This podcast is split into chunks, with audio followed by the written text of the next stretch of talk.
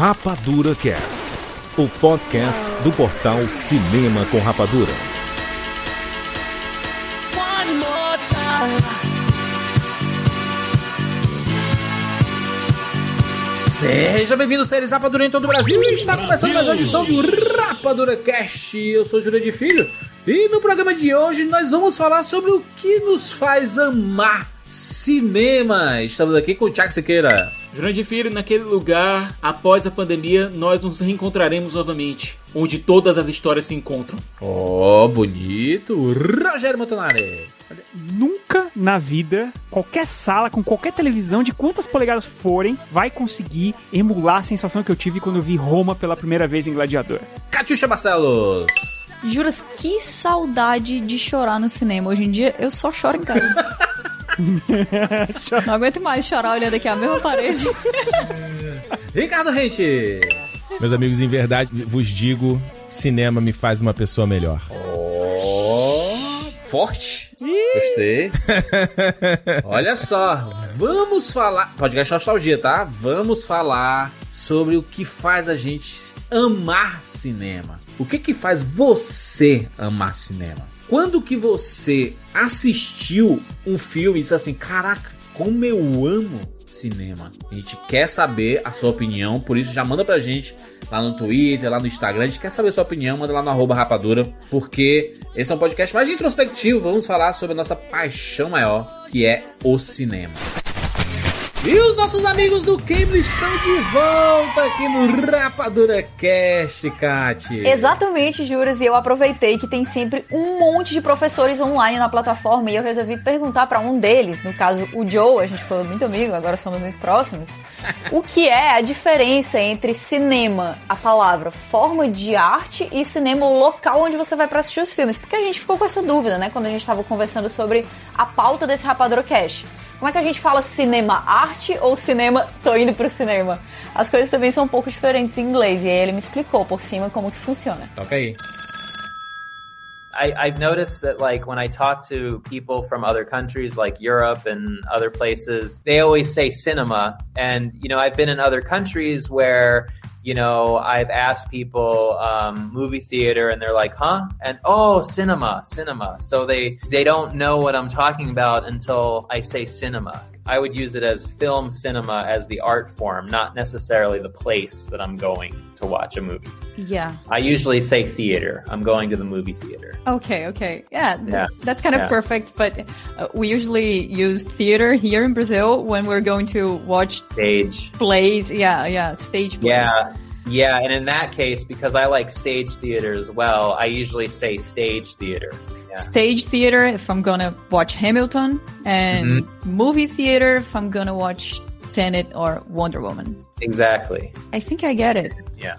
Então, aí ele me disse isso, né? Que tem alguns cantos que as pessoas falam cinema como a gente diz. Tipo, tô indo pro cinema. Eles dizem, é, I'm going to the cinema. E aí, pra ele é diferente isso. Que ele fala movie theater quando ele tá querendo dizer que vai pro cinema assistir um filme. E que também tem o teatro, de assistir peça de teatro, né? Que lá também é theater. Então tem essa diferença entre teatro de teatro, o cinema físico e o cinema forma de arte. É muito legal aprender isso. Ok, so Joe, thank you very much. Thanks, Kat. Bye. Bye. Deu pra sacar que o Cambly é uma plataforma de ensino de inglês super legal, né, Kat?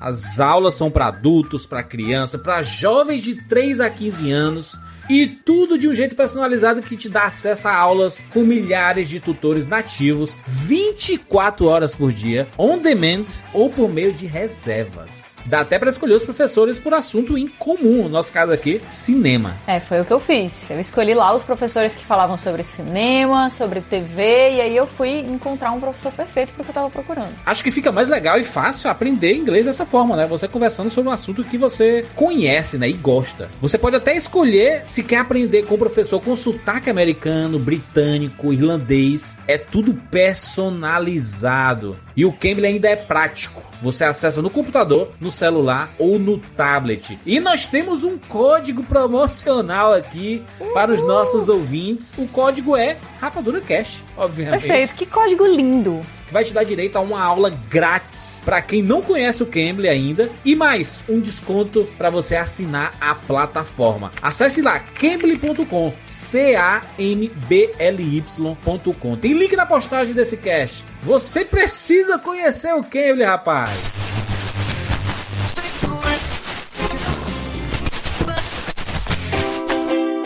E antes da gente continuar, vamos falar sobre Advocate. Sim, vamos falar de como nós podemos proteger e cuidar dos nossos gatos. Juras, eu esperei muito tempo por isso, tá? Esse é, esse é o meu momento, eu tô muito feliz. Não acredito que temos a ilustre presença de um patrocinador aqui que ajuda a proteger os nossos melhores amigos, nossos queridos, nossos gatinhos. Nossos bichanos. Nossos bichanos, queridos, maravilhosos. Nós, nós que somos é, pais de gatos, né? É engraçado. Eu sou um pai recente, né? Eu sou um pai, eu tenho um ano de, de como pai de gato. Um ano como pai de gato. Tu já é tem o quê? Uns 10 anos? Nossa, cara, eu tenho muito mais tempo que isso. Mãe de Muito gato aí há muito tempo.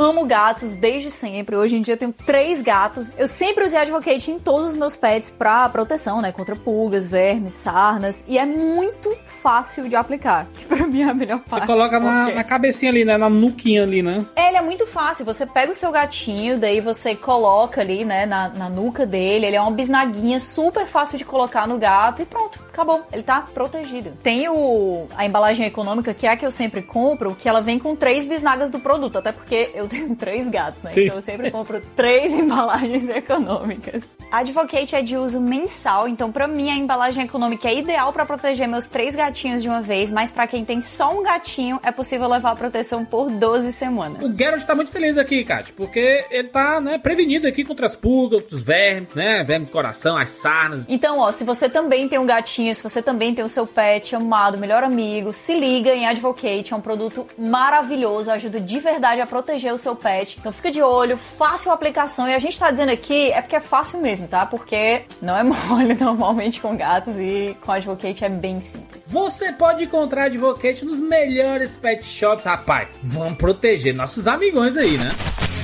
É isso, vamos nos emocionar agora aqui no Rapadura Cast. E aí galera, aqui é o Rômulo Kiefer de Brasília e bem-vindos ao mundo espetacular do cinema.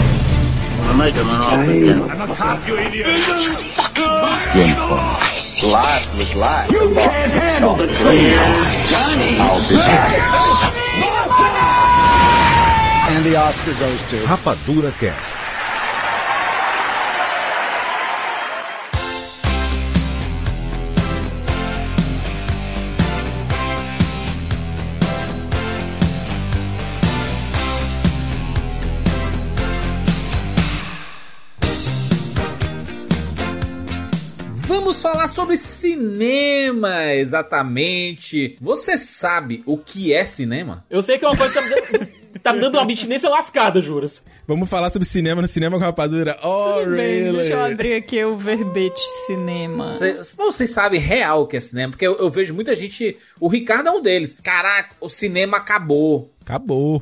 Acabou o cinema. Então você não sabe o que é cinema. Cara, não, peraí. Não, é assim, acabou do jeito que a gente conhece. Eu acho que você vê figuras tipo Scorsese aí que falou que agora cinema virou conteúdo. Eu fico um mixed feelings, que eu acho que entendo o lado dele como um entusiasta e querer. não, eu entendo, eu entendo, eu entendo. Mas eu tô falando de Obrigado por cortar, vai lá. Giba! significado. significado. É porque, porque você foi pra outro lado. Não, não é disso Eu que eu tô vou, falando. eu vou ler. Cinema, segundo, não nenhum dicionário famoso, mas o disse.com.br.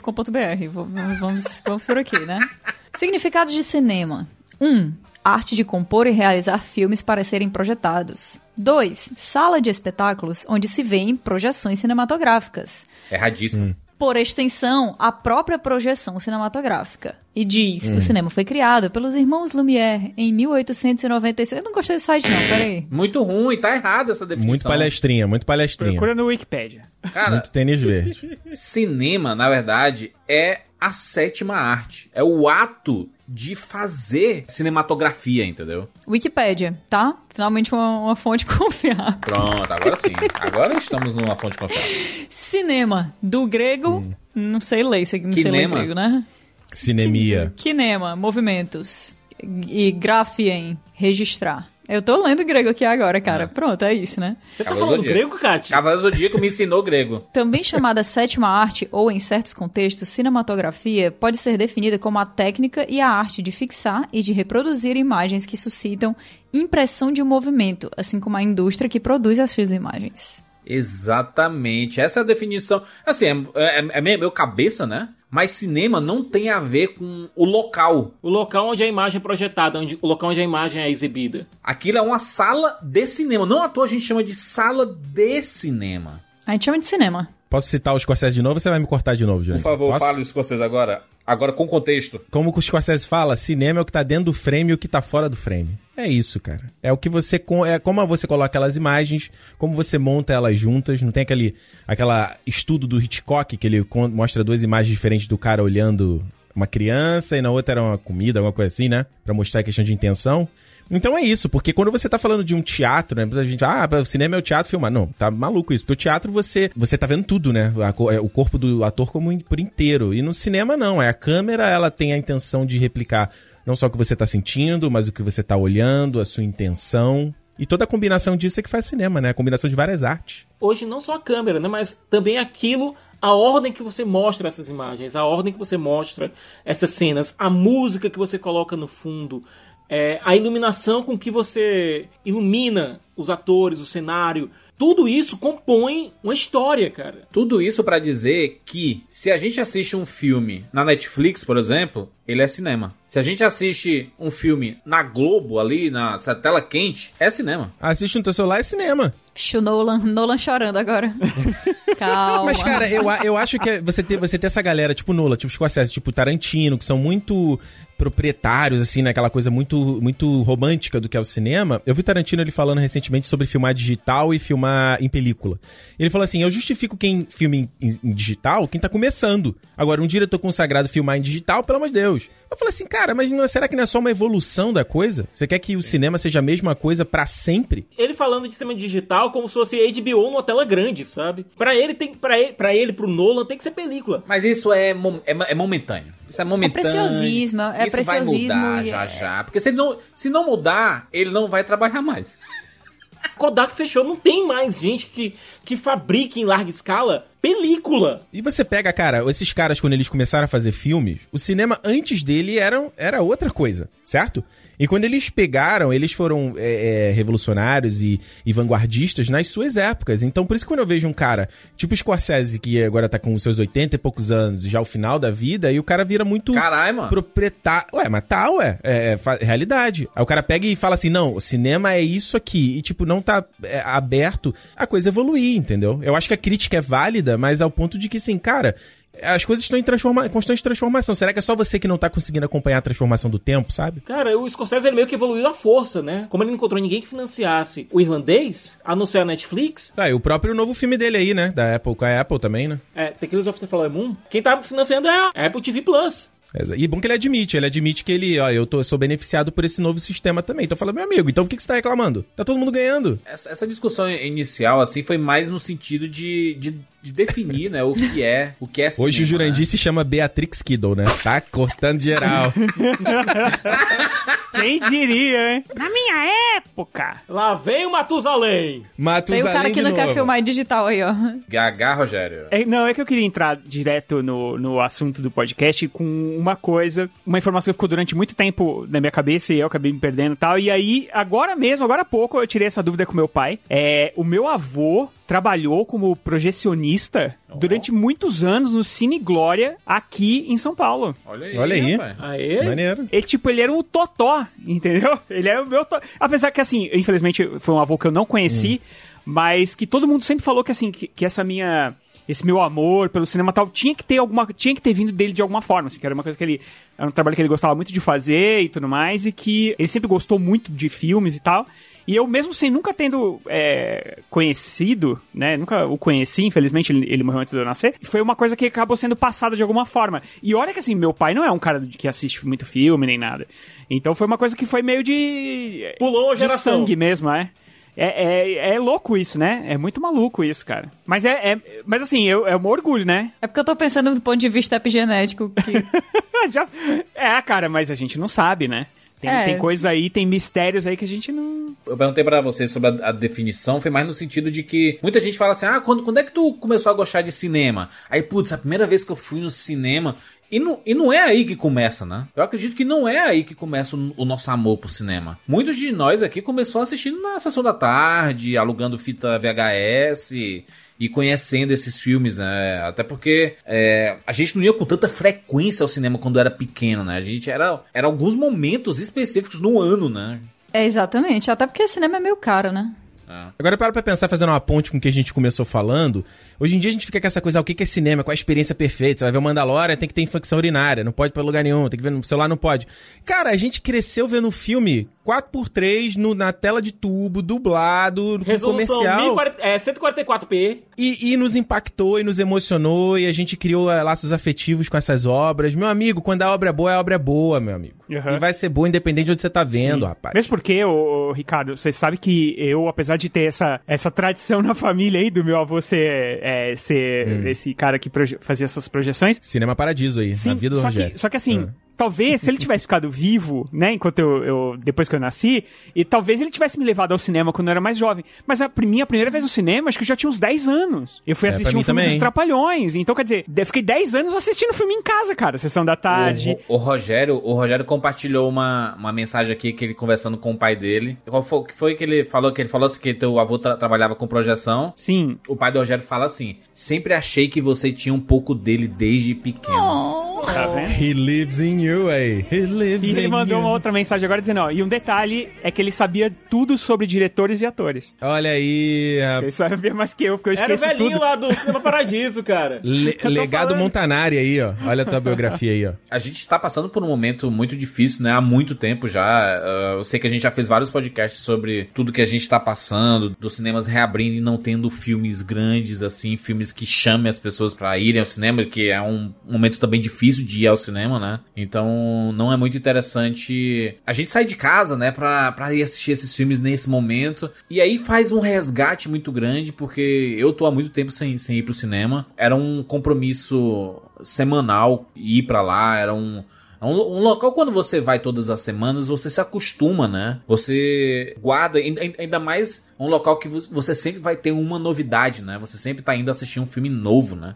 Nunca é tipo assim, assistir o mesmo filme. Eu sei que a gente já repetiu muitas vezes, tipo, um filme que a gente gostou muito, a gente vê várias vezes e tudo. Amo, amo fazer isso. Mas é, normalmente quando a gente vai pro cinema é pra ver um filme novo. Ele traz uma- uma- um, um senso de novidade. Então aquela sala, aquele local que você senta, por mais que você sente na mesma fileira, na mesma cadeira, é sempre uma história nova que você tá recebendo, né? Isso é muito é muito diferente, né? A sensação é, é muito legal. E como a gente tá afastado das salas de cinema, a gente continua consumindo porque os streams aí estão crescendo cada vez mais, a gente continua em contato com filmes, a gente continua se emocionando com, com os filmes que, que estão saindo, né? Mas eu faço um resgate é, de quando eu era pequeno e, cara, era, era impressionante como a gente assistia as coisas. Eu, particularmente, assistia as coisas. E, e, e meio que era assim: ah, eu tô aqui à tarde, vou assistir. Não era muito assim, ai, eu amo filmes, vou sentar aqui todo dia pra assistir esses filmes.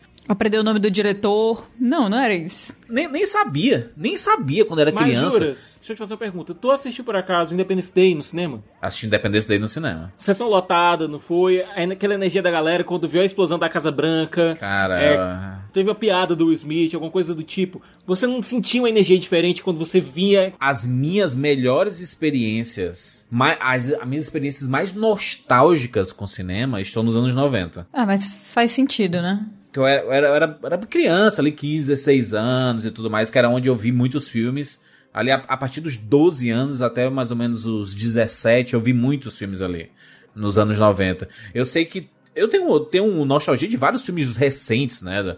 As primeiras vezes que a gente viu Vingadores no cinema, a primeira vez que a gente viu The Dark Knight. Nossa, eu tenho demais, cara, de, de Vingadores Ultimato, porque foi uma sessão muito icônica pra gente, né? Do Rapadura foi demais. Foi todo mundo junto.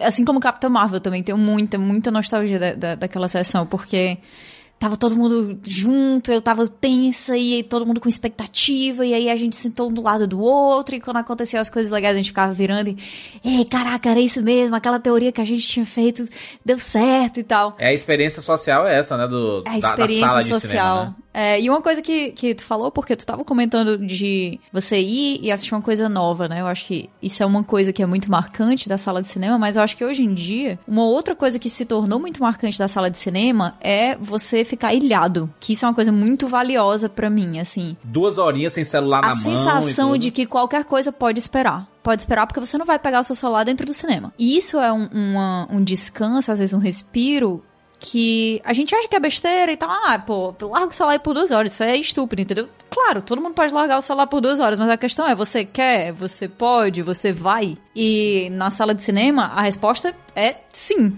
Tudo vai esperar. Você vai largar o seu celular, você vai colocar ele no silencioso, você não vai infligir aquele brilho de tela gigantesco na cara das pessoas, a não ser que você seja Se você uma pessoa de, noção, de é. caráter questionável. É muito legal, é muito legal também você sair da sala de cinema e ter aquela sensação de que, uou, voltei, tinha esquecido até que eu tava aqui, tinha esquecido que tinham coisas acontecendo, É. tinha esquecido que eu tava com um problema no trabalho, problema na família, problema de relacionamento, problema de sei lá o que, entendeu? Cara, você entra na história e você, e você sai da sua. Isso é muito valioso. O Siqueira, o Siqueira de- deve estar sentindo muito essa, esse, esse período, porque Siqueira é uma das pessoas que eu conheço que mais vai ao cinema. No fim de semana, ele vai umas duas, três, quatro vezes às vezes pro cinema. Cara, né? você lembra do grupo do, Rapa- do grupo do Rapadura, cara? Quando eu tirava os ingressos, eram É. três, quatro filmes pra ver, assim... No mesmo dia, na É, ele sequência. assistia- é, ele assistia todos os filmes que estavam passando no cinema, cara.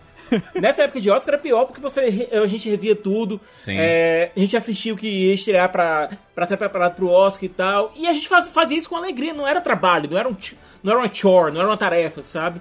Isso é legal, né? De- o fato de você, por mais que trabalhe com cinema, você ainda ter o prazer de assistir as coisas, é a coisa mais legal que tem, né? Cara, eu tava fazendo a conta aqui, o tempo que eu já estou em- em- sem ir ao cinema hoje é maior do que quando começou a pandemia. Porque começou em março, eu consegui ver o Tenet e o Novos Mutantes, que daqui as coisas tinham melhorado aqui, aqui em Vancouver. Aí piorou, fechou tudo, e desde então tem seis meses já sem, sem pisar no cinema. E é, isso que o Jurandir falou é, é muito verdade, porque agora eu moro a 10 minutos do cinema, né? Eu nunca morei tão perto. Então eu lembro dessas sessões que eu, eu comecei a ir, tipo, a última sessão do dia. Que eu, eu podia voltar andando pra casa, né? Ali na noite, na madrugada, gelada.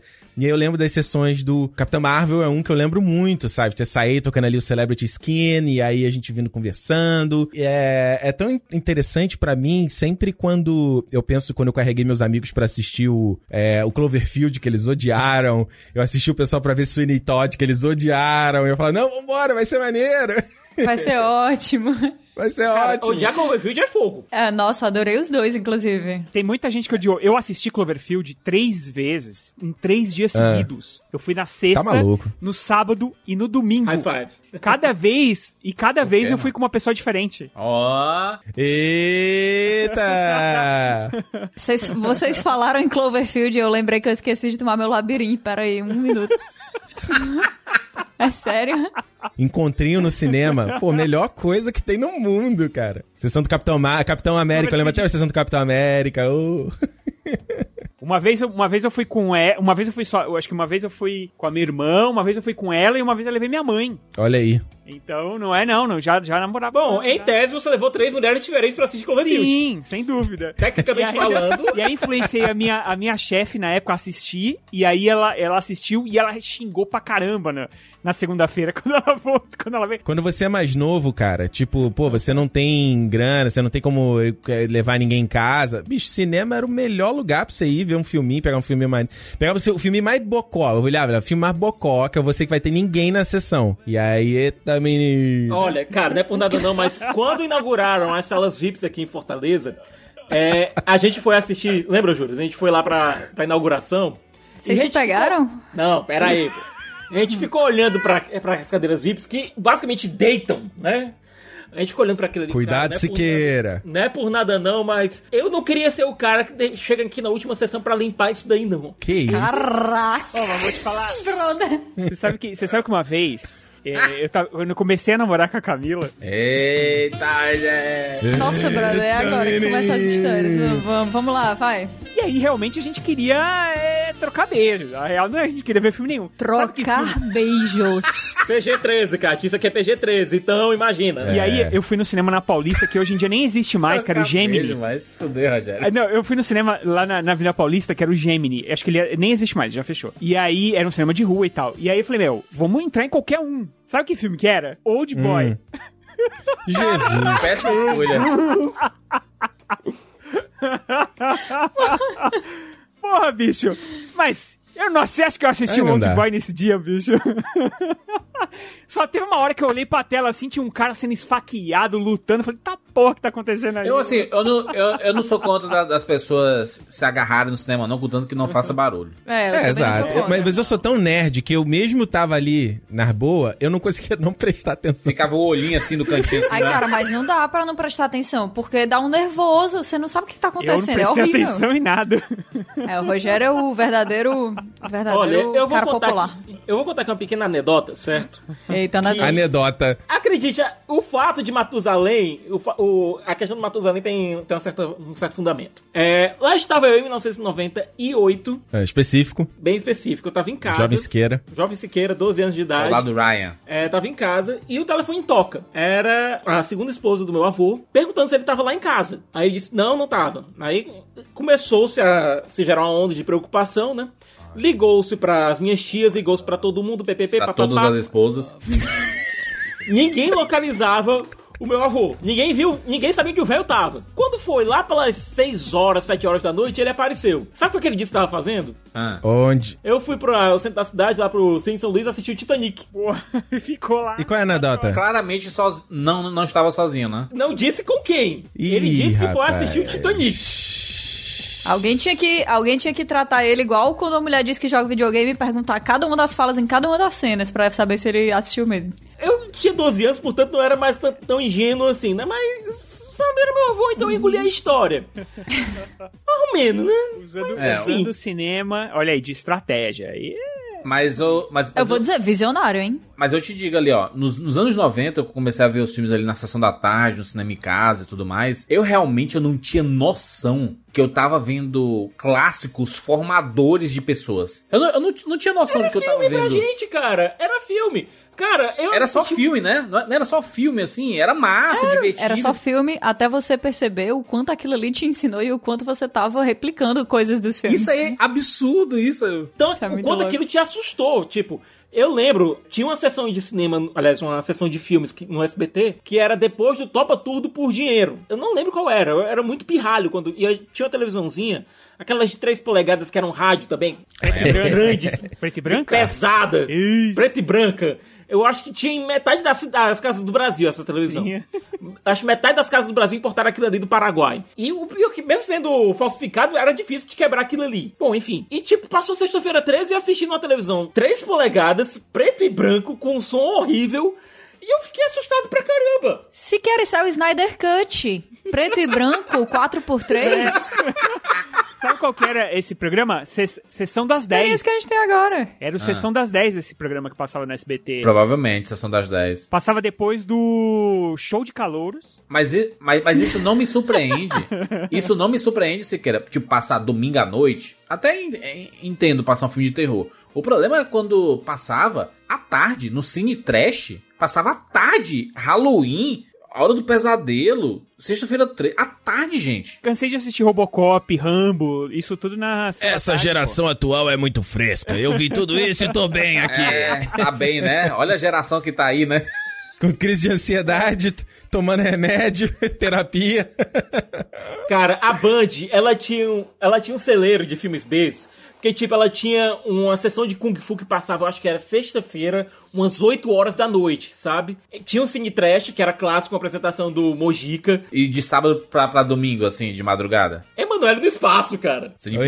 Eita, Siqueira. claro. Tem umas franquias tipo Halloween, sexta-feira 13, isso é massa, mas passava o Cemitério Maldito. Passava Eu vi, muito bom. uns filmes bizarros de terror, assim, que era. Tinha o das. Hora do Espanto, Casa do Espanto. Cinema em casa era que passava dos bichos. Os filmes dos bichos. É, os insetos gigantes, essas coisas assim, sabe? É, qual, qual- quais são- bichos. qual- qual é- qual é aquele que tem os bichos do Duna no deserto, assim? O Ataque dos Vermes Malditos. Ataque dos Vermes Malditos. Beetlejuice tem também. Tinha o ataque, Ah, tá. mas passava muito também aquele das formigas lá. É, das Querido encolher as crianças. Não, tinha um que. Não, queria conhecer as crianças é, é um clássico total, né? Passava toda hora. Passava muito do filme de- daqueles animais gigantes. Tipo, era o ataque da o Alligator, que era o de. O do. Jacaré gigante. Jacaré gigante. Aracnofobia, cara. Mas também tinha o das formigas gigantes, que é. Aracnofobia. Eu adorava aracnofobia. Aracnofobia era demais. Caramba, cara. aracnofobia tinha medo, bicho. Eu nunca queria dizer, assisti Aracnofobia porque a minha mãe tem aracnofobia. Eu sempre tive medo vendo esse filme. Brinquedo Assassino, Chuck, eu era apavorado, mas eu via. Eu via. Tu já assistiu Joe e as Baratas, Rogério? Deus me livre aquele inferno daquele filme. Claro que eu já assisti. Mas, mas você sabe que o, o E aracnofobia. no SBT, né? É sim, o, o Aracnofobia passava, na verdade, a primeira vez passou na MTV, porque o Joey e as Baratas era um filme da MTV. É o filme da MTV. E passou na MTV Brasil aqui, e aí depois foi lá pra SBT. Mas filme velho que pra ver na TV era comigo mesmo. O Aracnofobia eu assisti, fiquei cagado. Cagado mesmo e tal. Nesse, cara, e no mesmo dia que eu assisti, a gente assistiu e aí eu ia pra escola à tarde. Entrava três e saía às sete. E aí eu fui na casa do, a, a- casa do meu vizinho, do lado, ele tinha um terreno na frente. E aí sempre ia chamar ele, a casa era no fundo, a gente chamava tal. Ele, ô, entra aí, eu já tô descendo. Enquanto gente tava esperando, tinha uma folhinha no chão, a gente viu e tinha uma aranha virada. Cara, uma aranha grande, bicho. Era grande mesmo. Ela tava virada assim. Caranguejeira. Não, então, não sei se era caranguejeira, porque acho que aqui, aqui em São Paulo, não sei se tem caranguejeira. Mas ela era grande mesmo e ela era peludinha. Porra. No bom sentido. Então é gente. essa aí, cara. A No aranha. bom sentido. Caranguejeira. Cara, e aí, quando eu olhei, a gente foi olhar de perto, saiu uma debaixo da folha. Tinha outra embaixo da. Cara, eu corri, juro, juro por Deus, eu corri até a escola. Cara, eu, ó, e à noite pra voltar pra casa, eu fiquei muito, muito medo, cara. Falei, meu, vai vir aqui no meu quarto essa porcaria, tá ligado? Comecei a Aí você triangular começa o a bairro. pensar, aí, aí- aí começa a ver a aranha subindo em você assim, é. Cara, porque, porque no Aracnofobia tinha as aranha bem grandona, que era aquela que vinha do Brasil, vinha do Brasil, da, da floresta amazônica, mas ela, ela, ela procriava com uma aranha pequena dos Estados Unidos. E aí é dali que vinham as aranhas que matavam as pessoas da- do bairro. E aí, na minha cabeça ali, eu fiquei programando, caramba, será que as, as aranhas já estão já estão se, é, se procriando no bairro, tá ligado? Tu se liga quando, quando alguém diz assim, ah, eu vi uma barata aqui. E você sente no seu corpo, em todos os lugares que ela tá em cima de você. É isso, A entendeu? gente, a gente tá despertando alguns gatilhos nos ouvintes aqui que não, É. não é legal. desculpa, gente. Desculpa. Você, em lugar nenhum que você tiver no planeta Terra, você vai estar a mais de 2 metros de uma aranha. Obrigado, Ou Siqueira. seja, onde quer que você esteja, tem uma aranha a 2 metros de você. Valeu, Siqueira. Sobre esse negócio de formação do, do- da paixão cinematográfica, não sei se isso rolava esqueci de outras regiões do Brasil, né? Mas no Rio, uma coisa que foi muito é, fundamental na minha formação era a coleção dos jornais. A gente Ah, tinha, quando eu era muito pequeno, tinha as músicas imortais do cinema, que era uma coleção do jornal O Dia, onde eles lançavam temas clássicos. E aí, mano, eu lembro, assim, eu era, tinha menos de 10 anos, assim, de pegar o CD e botar pra ouvir, ficava ah, o tema do Caça-Fantasmas, tema do rock, o rock eu gostava muito quando era criança, é, Doutor de Vago, um monte de filme que eu nunca nem tinha visto, sabe?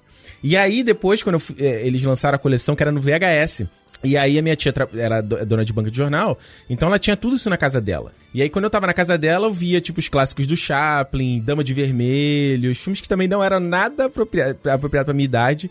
E eu lembro que, cara, nessa época era muito legal, porque era, era vendo coisa antiga, assim. eu foi muito garanto bom, que na sua cara. coleção tinha a missão. Com certeza também tinha a Ilha do Dr. Morro, cara. A Ilha do Dr. é- Morro também. A missão, a, a, a música do A Missão, né? Que é uma das Nossa. músicas mais famosas do mundo. Mas vem cá, esse negócio de coleção de jornal não teve então aí, né? em São Teve, Paulo, teve, né? teve de jornal e revista. Aqui era na Folha de São Paulo. Cara, a coleção que saiu na Folha, depois veio sair aqui no Diário do Nordeste. E é até triste a gente dizer que a gente já teve, inclusive, coluna no Diário do Nordeste e tal. Não tem mais Diário do Nordeste físico, agora é só digital, cara. É uma... E eu acho que o Diário do Nordeste aqui em Fortaleza, eu não sei se a Kátia e o Juras concordam, mas ajudou muita gente a manter uma certa cinefilia, porque saía as coleções, você geralmente via a programação do cinema pelo jornal, Sim. é, Sim, tinha aqueles anúncios classificados, terceira semana do filme, quarta semana do filme, o maior filme de todos os tempos. Não, os, a- os avisos, né? Assim, ó, esse filme sai essa semana do cinema. É a última É, chance tinha de um- assistir. uma ameaça. Última semana. A ameaça é ótima. Vá ver o filme É. agora. Cara, sei lá, tinha, um- tinha uns filmes. É, é muito estranho, né? Porque quando, quando essa coleção existia, eu era muito, muito, muito, muito, muito criança. E muito, muito, muito, muito, muito criança, eu assisti Misery, cara, Louca Obsessão do Stephen King, se liga? Sim. E eu ficava assim. Era uma angústia, um negócio. Eu ficava, o que essa mulher tá fazendo? Tem alguma coisa errada. E os meus pais, assim, é, ela é obcecada por ele. E eu, assim, ó. Que é obcecada! Hoje em dia eu quero voltar e dizer, e dizer assim, mãe, mas será que isso é pra minha idade? Ah, Kat, não é por nada não, mas quando aparecer a TV a cabo, eu acho que meio que acabou isso, porque... Mas não Cara, acabou, Siqueira, não é. é. é aí que tá. Porque quando tinha TV a cabo, as crianças elas tinham opções. Antes não tinha opção pra criança, eram só em horários muito específicos.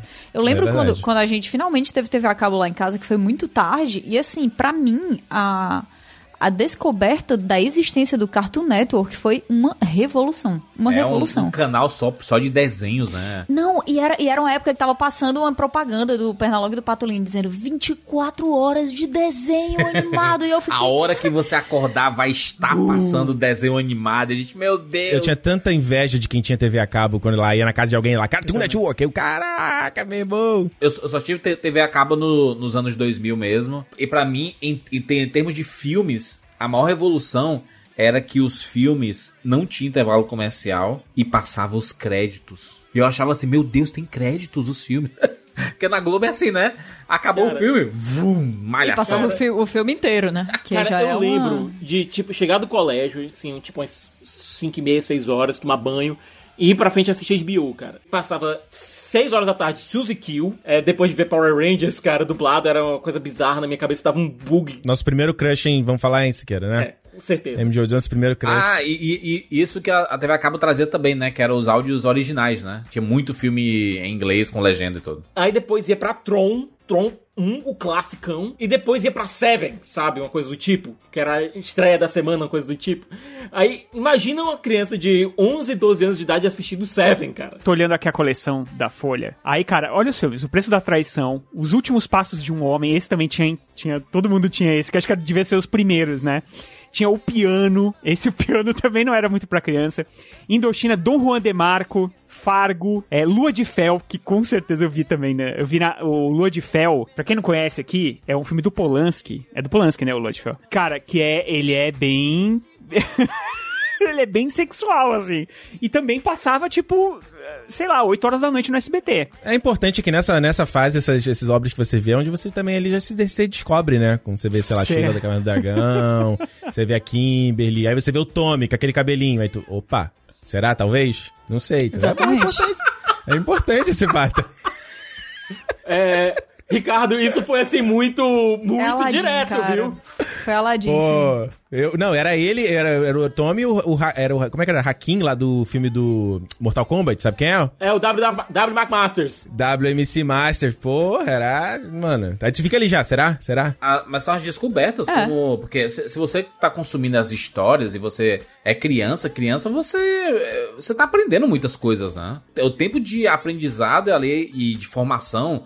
E, e, na verdade, a maioria dos traumas que você vai carregar pro resto da sua vida, ele vem da infância, né? Também. Mamãe, papai, o quê? Ou é vida? É. Os maiores culpados, né? São sempre os maiores culpados e os. São os responsáveis por, por nossas vidas e os maiores culpados pela maioria das coisas.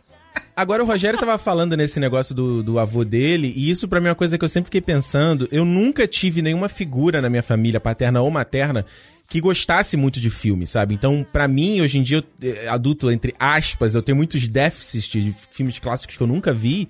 Porque eu tive que correr atrás quando eu era adulto e que eu passei realmente a ter acesso eh, a, a essas obras, sabe? Mas quando eu era pequeno, não tinha ninguém pra me apresentar e falar: ah, olha isso aqui, isso aqui é maneiro. Mano, eu tive, na verdade, o marido da minha prima, mas eu já era adolescente, que ele me apresentou o Senhor dos Anéis, por exemplo. Ele alugou a Sociedade do Anel, aí falou: ó, vem ver isso aqui, ó, isso aqui vai, vai ser maravilhoso. Aí botou lá e eu, minha cabeça explodiu, sabe? Mas é o máximo, assim. Então, da minha família toda, dos dois lados, eu e meu irmão fomos os únicos que eram realmente tarados por cinema, cara. Assim, desde criança. A gente. Sabe uma coisa que a gente sempre fazia? Não sei, cara, eu nunca encontrei ninguém que compartilhava dessa experiência. A gente ficava maluco pra aquele comercial dos filmes do ano da Globo, tá ligado? Cinema 2002 na Globo. Era, o- era o assunto, às vezes, da, da- entre as crianças, e assim, meu Deus, vai passar Só ia ser exibido no ano que vem, cara. Rock 4! Março na Globo. Os sucessos fazem fila na sua tela. A gente se vê no cinema 2001. Tem Tom Hanks, Matt Damon, no Resgate do Soldado Ryan, filme vencedor de cinco Oscars. E com seus sete Oscars, vem aí Shakespeare apaixonado, com todo o encanto da bela Gwyneth Paltrow. Brad Pitt e Anthony Hopkins têm um encontro marcado. Richard Gere vem enfrentando a Justiça Vermelha.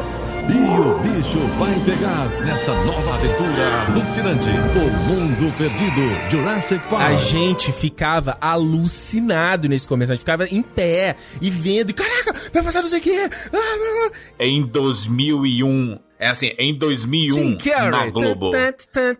Jim Carrey está de volta. Aí tá. É, Com uma turminha do barulho. Hoje em dia a Globo até, até faz esses comerciais, só que com muito menos barulho, né? Porque hoje em dia você realmente se assiste o filme onde você Hoje quiser. em dia você tem Netflix, você. É, tem tudo. Era, era, era fantástico porque a gente não sabia que esses filmes iriam existir. A gente não sabia que esses filmes iriam existir. Era que nem a surpresa de você ir assistir um filme no cinema e ter apareceu o post lá e diz assim: Duro de matar três. Aí, meu Deus! Vai, ter o Duro de matar Ah, olha, eu vou dizer que eu tive um pequeno surto quando eu era pirralho. É, eu saindo do cinema e vendo post de Power Rangers no filme. Eu quase roubei o post do negócio, sabe? Se não fosse, Cara, não fosse o vidro. Siqueira, o pôster do filme do Power Rangers, quando eu vi no cinema. Que era só a silhueta dos capacetes, cara. Não, não, não. O pôster mesmo, aquele final, que ele tá todo mundo Ah. posado, que, o- que o traje é diferente do, do- da série. Isso. E eu, mano, eu era muito tarado pelos Power Rangers quando eu criança. E quando eu vi, eu tava no shopping, eu passei assim, eu sempre falava, eu tava andando com os pais, peraí, peraí, peraí. Aí eu sempre gostava de ver, né, dar uma olhada nos pôsteres. Às vezes, eu, quando eu tinha coragem, eu entrava no fundo do cinema, assim, pra ver os pôsteres das salas lá de dentro. Porque antigamente, né, a galera não sabe hoje em dia, você podia até quase na berola da entrada da sala, né? Hoje em dia você, você checa lá na frente, né? Vocês estão falando do Power Rangers do Ivan Uzi? O Ivan use. Ah, é, o Kat, aí, clássico. aí quando eu descobri que tinha o Power Ranger Turbo, você não tem noção. Foi tipo assim, cara, revolução na minha vida. Ricardo, tu não sabe o quanto eu enchi o saco do pessoal do cinema aqui de Fortaleza perguntando: vai chegar? Vai chegar? Vai chegar? O pior é Bichinho. Eu me mudei pra Salvador no meio de 98, certo? No meio de 98 eu me mudei pra Salvador. Minha mãe tinha sido transferida no trabalho e tal, ia montar uma fábrica lá em Salvador. Que? Aí Eu nunca É? soube dessa história aí. Baiana aí, cara, Carajé, pô. Eu- Capoeirista aí, Eu passei Siqueira. o segundo semestre de 98 todo em Salvador, cara. E foi o meu primeiro contato com a UCI. Intercâmbio cultural. Meu primeiro contato com a UCI foi lá, que lá eles tinham acabado de inaugurar o multiplex deles no Iguatemi. E, tipo, era longe pra caramba da minha casa, mas eu tava lá todo final, todo final de semana. E, tipo, era surreal pra mim, porque a gente saía da experiência que a gente tinha aqui no, no cinema de shopping, que aqui era o São Luís Iguatemi 1, 2 e 3, ou então o Arte 1 e 2, que eram cinemas bacanas, mas não eram multiplex, com 12 salas, sabe? Sim. Um telão gigante mostrando o trailer, É. sabe? Pra mim, eu, eu endoidei com aquilo. Antes de me mudar pra Salvador, eu fiquei enchendo o saco do pessoal do cinema. Vai chegar Power Rangers é, Turbo, vai chegar Power Rangers Turbo. Não, não, não. Aí cheguei em Salvador e o filme ia passar numa matinê às 10h30 da manhã, no domingo. Gente, eu acho muito chique dizer matinê. Saudades da desculpa. das matinê. Matinê Acho é muito muito chique. chique. A coitada da minha mãe, tipo, montar o RH de uma fábrica não é fácil. A coitada da minha mãe quase teve burnout lá em Salvador, sabe? E domingo era o dia que ela tinha pra descansar. E ela coitada teve da que minha mãe desab- Power acordar. Não, assistiu o filme, ela não assistiu, ela ficou no shopping zanzando. Ah, que Claro. sorte. Aliás, essa é uma boa pergunta. Qual foi. Vocês lembram a primeira vez que vocês foram no cinema? Qual foi o primeiro filme? Consegue contar essa experiência? 1991, Os Trapalhões e a Árvore da Juventude. Olha aí, Siqueira. Bate... Pô, peraí, peraí, Siqueira. 91 você tinha 5 anos, 5, 4 anos? Isso. Que... Mas tu não tem nem consciência ainda ali na cidade, cara? Ô, ô, ô, Ricardo, tu sabe que os pais levam as crianças pro, pro cinema toda hora, inclusive. um- Leva pra Disney com 3 anos de idade. Exatamente. Não vai lembrar de nada. Nada. Eu, eu, não, eu lembro só de 6 anos pra frente. Eu não lembro de Arte 6 anos pra trás. 2 assistindo Os Trapalhões e a Árvore da Juventude. Não é por nada não, mas eu fui relativamente tarde pro cinema com essa idade, porque durante a minha primeira infância eu passei muito em hospital, cara. Isso é tarde. Tarde? 91. A minha primeira vez que eu fui no cinema foi em 97, meu amigo. Você tá falando que 91 foi tarde? Tinha quantos anos, Ricardo? Eu se- 97 eu tinha 7, 7 8. Não, não, eu tô maluco, no- 9. 97 tinha 9. É, a gente é de 86, cara. Por favor, Eu né? tô- não, não, eu sou de 87. Ah, tá de 87, um ano O mais. primeiro, o primeiro filme que eu vi foi Querido Encolher as Crianças, em 89. 89, Gilles, eu tinha 2 anos de Você idade. ganhou, você ganhou de mim, então, cara. Meu, meu primeiro filme é O Mistério de Robin Hood, dos Trapalhões, e ele é de 90. Eu tinha 10 anos. High five, exatamente. Rogério. High five. Trapalhões, cara. Jurandir ganhou. É. Eu acho que eu acho que o, o- eu não sei se foi o primeiro, mas o, o que primeiro que eu lembro, que eu tenho muitas memórias, foi Mulan.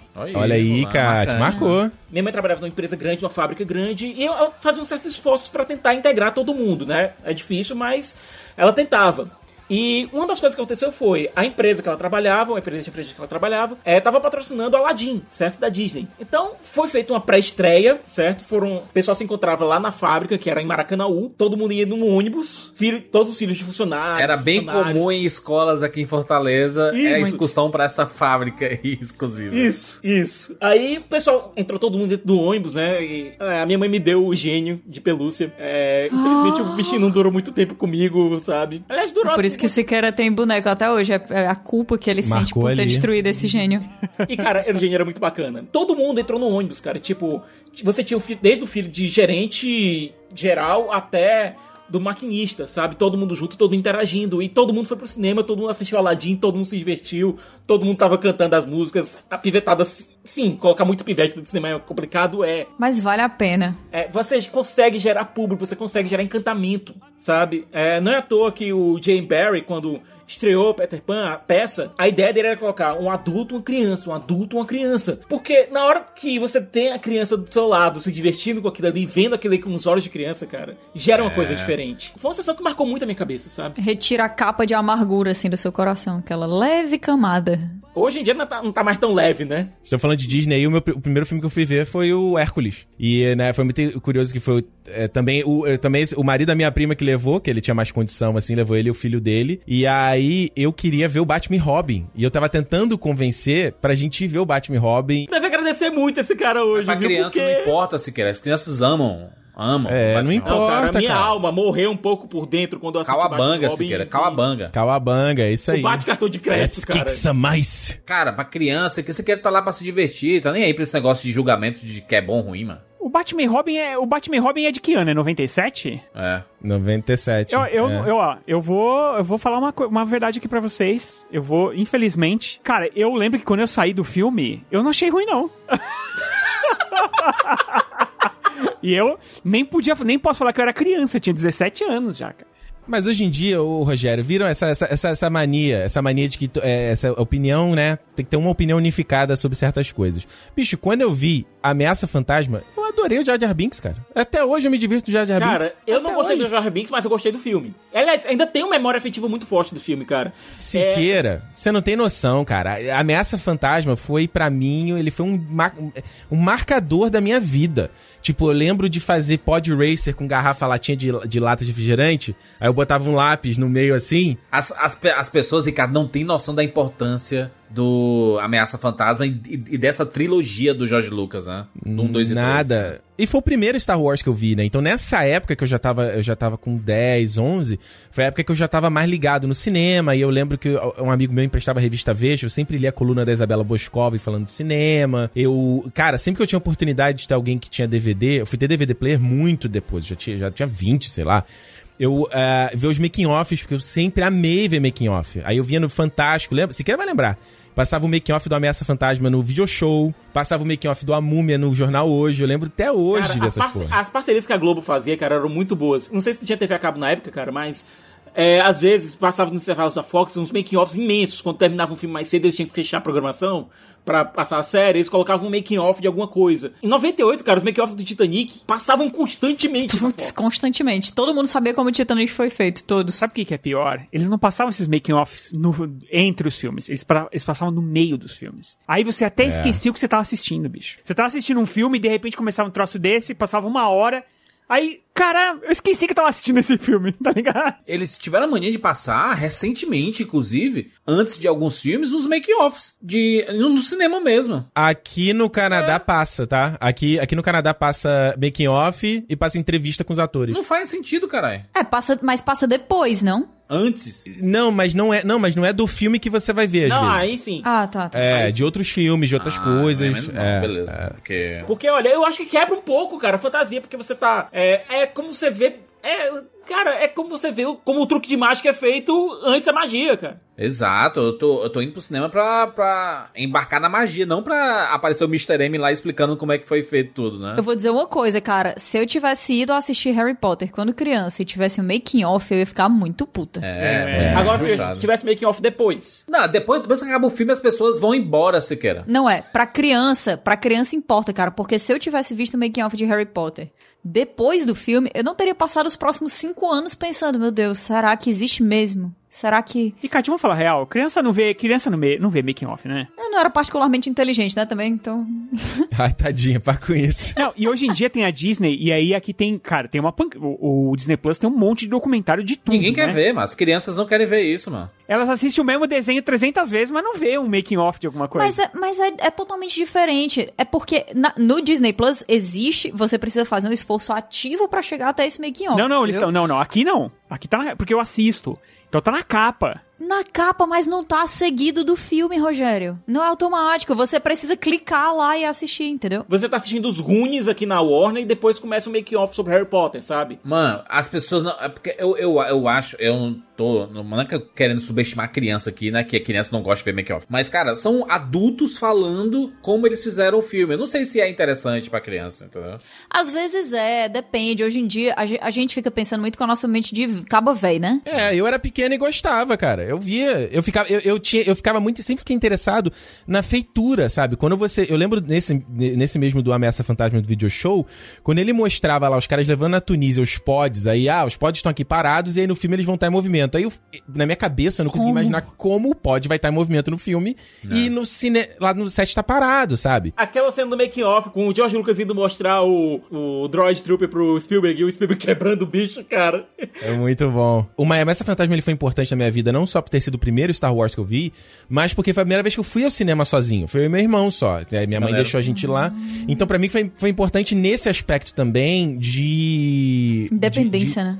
De- de independência, total. Então ele marcou muito. É, eu acho que foi o primeiro que eu fui sozinho com meu irmão também. É, porque quando eu fui assistir o, quando eu fui assistir o filme dos Trapalhões, minha mãe, coitada, né? Levou uma renca de criança. Eu lembro de ter ido vários primos, tá ligado? Foi isso. E porque assim, a gente insistiu muito que, a gente, que eu queria conhecer um cinema de qualquer jeito. Só que assim, eu tinha 10, mas a minha irmã do meio tinha 8. E a minha irmã mais nova, ela era um bebezinho de colo. Então quer dizer, porque a gente tem essa diferença, né? De Se dois vai anos. um, vai de- todo mundo, né? Então, e ela teve que levar Claro. todo mundo. Ou então tem que esperar seis anos pra ir todo mundo em outra idade. A, a minha irmã menor, ela devia ter meses. Então, eu- coitada da minha mãe, que inferno deve ter sido essa sessão. Mas aí o que eu considero de verdade foi a segunda vez que eu fui no cinema. E aí eu fui com um amigo do meu pai, que, que ele me levou lá e tal. Foi pra assistir Exterminador do Futuro 2, em 1992. Aí sim. Aí eu me senti, cara, no cinema. Eu também fui. Filmão. Filmão com a ó Era um put... né? E aí era assim. E aí depois eu me lembro que o terceiro foi uma pancada, porque foi em 93, Jurassic Park. Que aí meu pai me levou Foda. na porta do cinema, eu e minha irmã. Ô, juras. A gente entrou e aí eu lembro de ter ficado. Eu tô arrepiado, porque eu nunca vou esquecer essa sessão, tá ligado? Porque, cara, eu tava vendo dinossauros de verdade na tela, tá ligado? Eu tô arrepiado de verdade, ó. Eu lembro com clareza. é, eu, eu tive essas sessões, essas, esses todos que tu falou, eu vi também no, no, no cinema.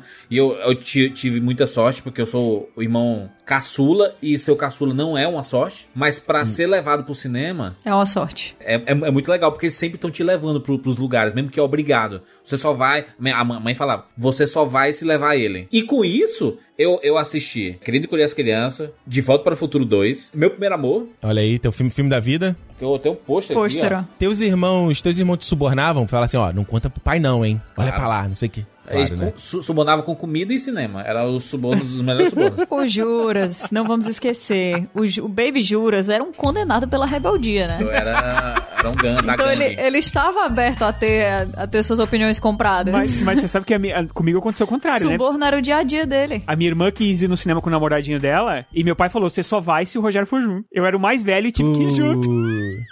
A gente assistiu o MIB. Foi o MIB, primeiro MIB a gente assistiu, eu lembro. Que eu fiquei lá no. Eu fiquei acho que no meio dos dois, um negócio assim, tá ligado? Putz, que, morte horrível. Eu fui assistir. Meu, meu primeiro contato com um filme de super-herói foi com Batman Retorno, que eu vi no cinema. E o cinema estava absurdamente lotado. Todos os lugares estavam cheios no Cine São Luís. Cabia 1.500 pessoas no cinema, né? O, o cinema de rua. E essa sessão foi emblemática pra mim porque é, uma pessoa do segundo andar decidiu mijar nas pessoas de baixo. Mano, como Ai, é meu isso, Deus né, do cara? céu.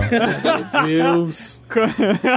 Isso é barbárie, cara. Isso é e aí barbárie. o pessoal de baixo ficou indignado e começou a jogar sapato pra cima, assim, chinela. É, pô, aí pipoca voando, fala loucura e tudo. Aí foi uma Mano. puta sessão. Eu, eu assisti Cara. sentado na escada na, do, do, do Cine São Luís. Mas, mas mijar em ti? Não, eu, eu tava um pouco afastado, mas eu tava na só- confusão, né? Eu só precisava saber. Mas- tu tava mas- na muvuca, né? Tu tava no meio da muvuca. Nessa época a gente assistia filme na escada. Eu assisti filme na escada. Na escada. E não, e não existia esse Pessoal do negócio cinema não tava nem aí, cara. As- os ingressos não eram vendidos no, no, no sistema, cara. Era na- no bilhetinho mesmo. Não existia esse negócio de assim, essa sala só cabem 300 pessoas, só vamos vender 300 ingressos. Eles vão colocando e vendo assim, Época do overbook. Não, ele- eles, eles olhavam pros outros funcionários e falavam assim: Olha aí pra ver se tá cheio, vai. E aí o cara ia lá, cabe mais duas pessoas na escada. E aí, isso assim, cabe na escada, quer ir? Aí vai. Aí a pessoa vai. Era desse jeito, mano, não existia. Assistir na escada era muito Assisti melhor. muitos na época que, que não existia dor no joelho nem na coluna, assistir na escada era muito melhor do que ficar sozinho no meio de estranhos, cara. Que porra de 4K HDR o quê? De streaming. Você Bom é isso aí, até- ó. Eu ficava, ficava assim, eu assisti muitos filmes, muitos filmes que eu assisti na minha infância em cinema foram é, sentados na, na, na escada, mas a minha melhor sessão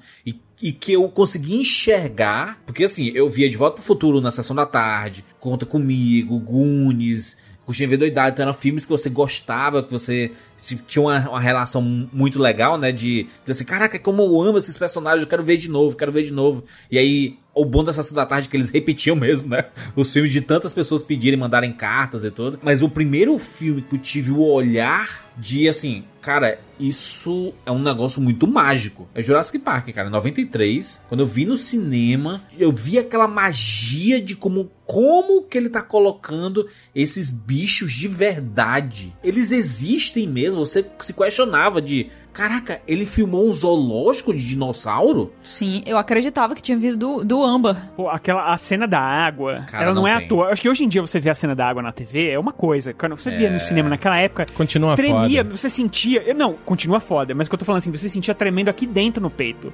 Quando Ah. tremia a água, fazia trum, trum. Você É. falava, putz, o que que vai vir aí? Era um crescendo, começava com uma porcaria de uma caixa tremendo lá, que você não sabe o que tinha, tinha lá dentro.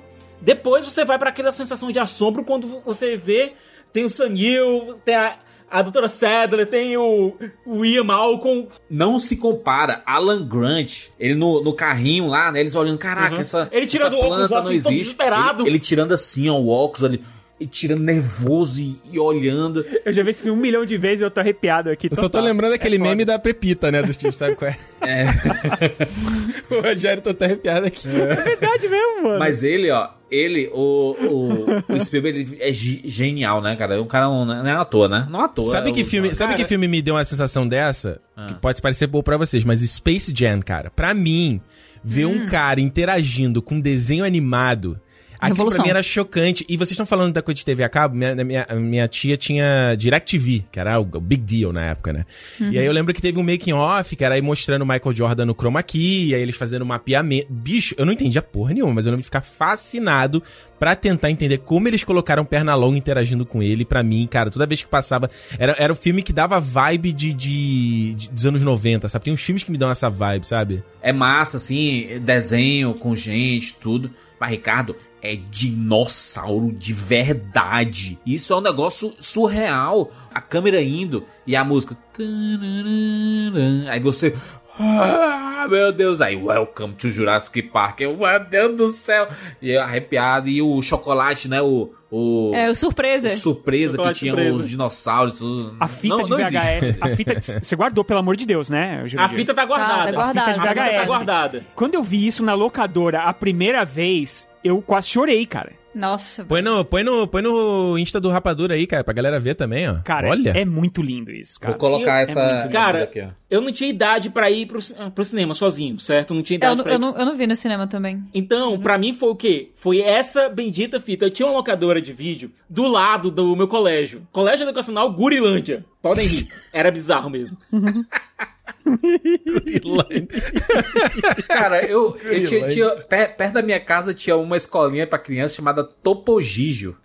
Eu lembro, cara, dessa escola do Topo Gigio. A minha escolinha era risco e rabisco. Ah, Mas já é, já, já é bonitinho, já é bonitinho isso aí. A minha chamava Vovó Aurélia. Vai, vai bicate mesmo. Era vovó Bondade? Vovó Vovó Bondade. Bondade? Não, Vovó Aurélia. Vovô Buta. Rogério, é por isso. Era Vovó É Maldade. por isso, vovó É por isso que tá bondade. obcecado com a vovó Bondade.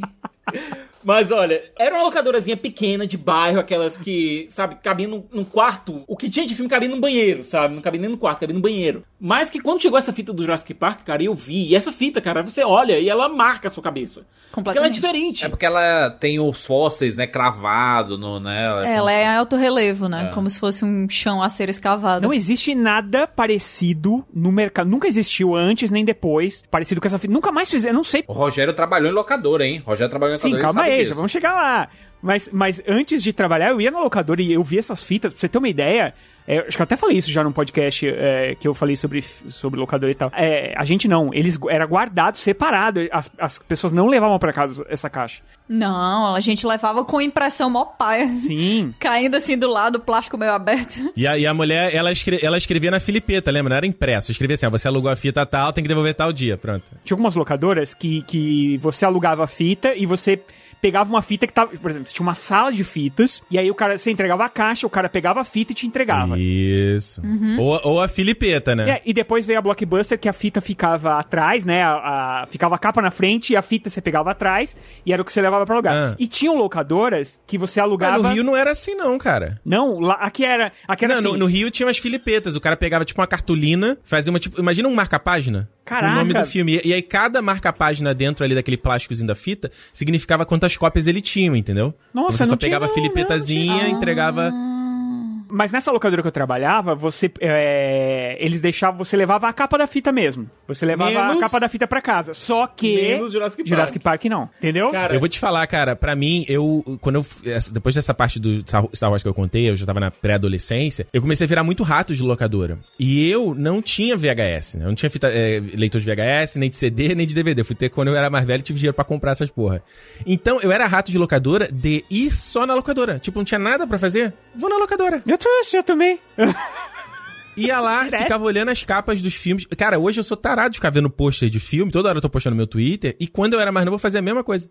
Ia ficava olhando lá as fitas, via lá Amadeus, Exorcista. Cara, e ficava. eu, eu, eu sou tão apaixonado por isso, por essa época. Eu tinha conta em locadora, né? Eu tinha uma conta na locadora, e aí eu ia lá, pegava um monte de filme, e depois eu pagava uma vez por mês, entendeu? Eu ia lá, fecha a conta. Olha aí. Fechava a conta, eu pagava uma vez por mês. Eu ia, eu ia tanto na locadora que chegou uma época que a, a dona da locadora, ela, ela falou assim, olha, tem umas fitas aqui que eram umas fitas pra eles experimentarem. Ela mandavam essas fitas pra ela, ela tinha que assistir Ah. e aí se ela achasse que o filme ia vender, ia alugar bem na locadora, ela comprava esses filmes, entendeu? Ah, olha aí que então louco. era tipo um te, era tipo assim, e aí tinha marca d'água na na Beta na- tester. era tipo, é. Hum. E aí ela começou a passar essas fitas pra mim. Ó, assiste aí e tal. Até um que eu me lembro muito de. é, que eu me lembro, que eu mais me lembro de ter assistido, foi o Piratas da Internet. Que ela, Olha aí. que ela passou pra mim. hackers, piratas de computador. É, mas é aquele filme que conta a história do. do. Ah, do, do Bill do Gates Jobs e e do... do Bill Gates. Ah, e não, não hackers não. Era o Pirata, Piratas da Internet chamava esse filme. Que inclusive eu acho que tinha o rapaz do... O, o Carter lá do Plantão Médico fazendo o Bill Gates, eu Isso, acho. é esse, acho que é esse mesmo. E aí, é, ela passou esse filme. E aí, com- aí cara, eu, eu fazia isso, e aí quando eu saí do. Quando eu fiquei desempregado, ela falou: pô, você não quer vir trabalhar aqui? Piratas da informática. Piratas da Piratas informática. da Informática, é isso aí. Que anos que você tinha quando isso aconteceu, Rogério? Olha só, vamos ver Pânico 3. Que ano saiu Pânico 3? 2000 alguma coisa? 2000, 2002? 2003? Não é 2000, não, é antes de 2000, é 99, eu acho. 2000. O Piratas da Informática é de 99, inclusive. Então é isso. Em 99 eu comecei a trabalhar com eles. Eu comecei a trabalhar na locadora. E era fita, fita. Não tinha DVD nessa época. Era só fita. E aí eu comecei a trabalhar lá. Cara, foi um. Com certeza, sim, é, depois do Rapadura, porque realmente. Eu sempre falava isso antes de vir trabalhar aqui no Rapadura, né? Que tipo, foi, é um sonho que não. Eu tenho que dizer, é, tipo, é um sonho que se realizou ter vindo trabalhar com, com o que eu amo. Mas de qualquer forma, antes de trabalhar no Rapadura, é, é, o melhor lugar que eu trabalhei com certeza foi na locadora, cara. Porque, cara, é tra- era, tra- era trabalhar com o que você ama, tá ligado? Imagina, a gente assistia filme o dia inteiro. A gente, sabe, aquela- lembra a telinha? Tinha uma televisão no, no- na, na locadora é, passando filme o dia inteiro. A gente escolhia aqueles filmes. entendeu? A gente ficava assistindo aqueles filmes. Nossa, isso aí é massa, você escolheu. Pô, direto. A gente, a gente Não, botar interação com a galera, né? Interação, você indicar os filmes pro, pro pessoal, conhecer o gosto do pessoal, saber, olha, deve esse aqui tu vai gostar, cara. Não, olha, esse aqui tu não vai curtir muito não, mas esse aqui, ó, esse aqui tu vai, cara. Se quer uma pessoa tão sociável. É impressionante, cara. Eu tava assim, as pessoas têm que ir embora, como tá passando. 99% do assunto eram os filmes, cara. A gente só falava Isso de é cinema o dia inteiro. Entendeu? E Isso é era. Foda, hein? E aí, por que, que eu lembrei do Pânico? Porque a Hum. gente foi assistir numa. A gente foi assistir em, em bando. A gente saiu da, da locadora um dia e foi a galera assistir. Então, eu trabalhei de 99 Foda, hein? até 2000 lá. Cara, foi, Hum. foi um emprego muito, muito bom, cara. Era muito, era muito divertido trabalhar com isso. E a gente tinha muito contato com distribuidora, porque iam lá Hum. os vendedores, né? Das distribuidoras vender. Então a gente conhecia, eu conheci mais dos filmes. A dona da locadora onde eu trabalhei, ela foi no Oscar, cara. Caraca! Ela foi no Oscar. Ela tem. E, tipo, ela foi. Eu trabalhava lá quando ela foi no Oscar. Ela foi no Meu Oscar Deus de céu. 2000, acho que foi. E, tipo, caramba, tá ligado? E ela tem foto de lá, assim, porque ah, ela, ela era tão bem relacionada com a galera de distribuidora que ela, cara, ela conseguiu uma vaga pra ir no Oscar. Tipo, Cara, São Paulo é outro universo, né? A dona Ana não devia nem sonhar com isso aí, que era a mulher da locadora que ela alugava. Aqui em Fortaleza, cara, o pessoal da Distrivídeo, que era a nossa grande locadora, o pessoal ia pra Inclusive Cannes. fechou, né? Fechou a última, a última unidade da Distrivídeo, era a resistência das, das locadoras de... acho que no Brasil, né? Acho que não tem mais nenhuma em nenhum lugar, cara. Cara, Fechou a boa- última, parte do acervo dela tá aqui em casa agora. Parte do acervo Olha aí. dela tá aqui em O casa. Siqueira, o Siqueira virou o rato das locadoras que fecham. Porque assim, os, os caras anunciam. O Siqueira é um abutre. Estamos fechando a locadora. Estamos vendendo aqui filmes por um real. O Siqueira. O Siqueira chega lá com o carrinho de compras dele, aí sai com o carrinho cheio. Mas o Siqueira é o cara que tem Interstellar em quatro vezes, né? Comprou quatro Cara, vezes eu pra tenho em DVD, filme. tenho em Blu-ray, tenho em 4K, cara. Parabéns. Faz sentido isso. O, o meu primeiro filme que eu, que eu tenho, que eu tive. O meu primeiro DVD, na verdade, que eu tive na vida, foi o Matrix, e eu não tinha aparelho. Chegou na locadora. Porque assim, eu tava bem nessa época que começaram a chegar os DVDs na locadora. A, loca, tinha, a locadora era uma casa inteira, prateleiras em tudo, então tudo VHS. E aí tinha uma, Hum. uma estantezinha com os DVD de frente, assim, sabe? Os DVD assim de frente. Era, meu. Sim, pra preencher. Porque não tinha nin- ninguém tinha aparelho de DVD na época, tá ligado? É. E aí sobrou, tinha um Matrix embalado. Eu tenho ele aqui. Esse, esse é aquele Matrix que tem a- o coelho, que você, a- tem a parte interativa? Papelão. Sabe qual é? cadê ele? Cara, eu me decepcionei tanto com esse DVD, cara. Esse é o que tem o co- o coelho, sabe qual que eu tô falando? Tem um Eu sei, interativo eu que você vê sei. o filme. Aí aparece coelho, você aperta, vê o extra. Era muito legal, cara. Cara, eu me decepcionei tanto com a qualidade de imagem desse DVD. Cara, muito ruim, cara. Muito ruim. Mas Poucos tu era novo, extras. tu já conseguiu perceber que a qualidade era ruim? Cara, eu achava a qualidade de imagem ruim, é, os poucos extras. Quando apareceu aqui em Fortaleza aquele DVD de Matrix com a trilogia inteira, cara, eu pirei com aquilo ali. Com a trilogia e edição especial e tal. Primeiro DVD que eu tive na vida, eu ainda tenho. Tá na casa da mamãe. Foi o V de Vingança, cara. Ó. Foi o primeiro que eu tive. Na verdade, um dos únicos dois que eu tive antes de conhecer o Siqueira. E, Kátia, eu ainda tô com o teu Adorosas Mulheres aqui pra te entregar. Pra te entregar. É, Cara, eu, um dos meus primeiros salários, eu comprei, eu, eu trabalhei pra, já com a missão, né? Sempre que eu não, nunca, fui muito, fui- nunca fui muito fã de trabalhar, eu trabalhava com a missão de comprar um negócio. E aí eu usava. Foi muito fã de trabalhar. Colocava o objetivo, né? O gol lá na frente. né? Isso, aí, cara, quando eu tava assim, puto, tendo que trabalhar, eu me imaginava. Aí eu queria comprar o DVD. Aí eu me imaginava vendo o filme, os extras, quando eu tava muito puto, assim, vai valer a pena, vai compensar. E aí, mano, meu primeiro salário foi comprar um, um DVD player e comprei o Blu-ray. O, o, o Blu-ray. O DVD do Vingança dos Sith. Comprei os dois juntos. Bicho, que Natal maravilhoso. Cara, e a minha namorada. Aí, aí, pra completar, minha namorada ainda deu o boxe prata do Star Wars. Cara, o cara tinha uma namorada e o DVD de Star Wars. É foda. Cara, o DVD de Ameaça Fantasma era fenomenal. Fenomenal, fenomenal o DVD. Fenomenal, uma porrada de extras incríveis. o eu fiquei vendo documentário era no Natal. muito melhor do que o filme, cara. Muito melhor. Não, é, olha só, informações adicionais para o seu DVD-ROM, PC. Nossa, brother. Aí tinha as coisas. E olha só, acesso para o website original de cinema. Atrações na web e acesso a salas de chat. Salas de chat. Ei, abre aí, abre aí, vê aí se ainda existe. se Não, ainda nem, existe. eu nem tenho, nem, eu não tenho nenhum computador que tenha entrada de Eu CD. provavelmente já falei isso aqui no Rapadura Cast, mas façam um favor para si mesmos. Coloca aí no navegador www.spacejam.com. É, o site original ainda, né? É original ainda, cara. Eles não, eles não atualizaram. Spacejam.com? Cadê? Spacejam.com. Cadê? Vamos ver. Putz, lá vai a surra de nostalgia no, no. Cara, isso é fenomenal, cara. Isso aqui, era, isso aqui era pra essa época que fazia site no front page, que aí você pegava É. um BG, Os frames. replicar X e Y, ele replicava o Os background. vídeos em Real Player. Eu sempre fui mais apaixonado por videogames. Sempre foi a minha maior paixão e continua sendo até hoje a minha, minha maior paixão sendo os videogames. Mas o, o, o ato de transformar é, cinema em trabalho pra mim também foi uma mudança muito legal. Porque foi, a, foi a mudança de, de. Cara, eu gosto tanto disso que seria massa se eu ganhasse alguma coisa com isso. Olhando em retrospecto, assim, eu, nu- eu nunca imaginaria que, que pudesse acontecer essa possibilidade. E, e ainda assim é uma batalha diária, né? Porque não, não existe. Não, não, não, não, não existe um negócio tá ganho, tá garantido. Sim. Não, brother, a gente tem que estar aqui toda semana fazendo. É. Se a gente não fizer, brother. Não é basicamente o que a gente né? tá sofrendo agora com o YouTube, né? Porque você passa uma semana sem lançar uma coisa pro YouTube e o algoritmo te esquece. Sim, sim. O Rapadura Cash em si é muito importante nesse sentido de gostar mais de, de cinema, saca? Porque toda vez que a gente grava um podcast sobre um filme, eu consigo ver esse filme diferente, saca? Quando a gente colhe opiniões de, de todo mundo, assim, e você vem, chega com uma ideia, e aí a outra pessoa dá outra ideia e você. É mesmo, não é? Assistir é só o começo. Então, a sensação que eu acho que passa, que, que pelo menos eu acho que quando a gente tá conversando aqui, e quando eu só escutava, a sensação é aquela de quando você sai do cinema e precisa discutir com alguém. Você quer conversar com alguém, você quer saber se aquilo é, puxa, será que o que eu tô pensando é isso mesmo? Será que não é e tal? Então, é, é muito legal fazer isso que a gente faz, que é, que é discutir o filme depois de assistir, e cada um tem a sua ideia, e a gente tenta, inclusive, não sei se as pessoas sabem, mas a gente evita conversar sobre os filmes antes de fazer o Rapadura Cast. Caraca, a gente não sabe até, até gravar. Tipo assim, ah, eu você queira ver o filme, a Kátia viu o A, filme. A Catiuxa é a rainha de falar assim, não queima, não queima. Silêncio, Não queima não queima a pauta.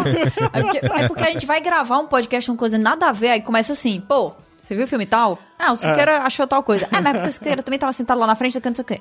É, mas aquela cena que tal coisa, eu, shh, que é isso? É horrível a gente assistir filme junto, sabendo que a gente vai gravar. Horrível. A gente sai se a coçando gente, a todinho. gente sai assim, e aí, que é cachorro? Aí- É, grava A gente não conversa, mano. A gente não conversa, é horrível isso. E o pior é quando a gente vai, vai no mesmo carro todo mundo junto, aí fica pior ainda, porque fica aquele silêncio. Não, tem que, tem que puxar um assunto aleatório, dizer assim, e o estúdio, hein?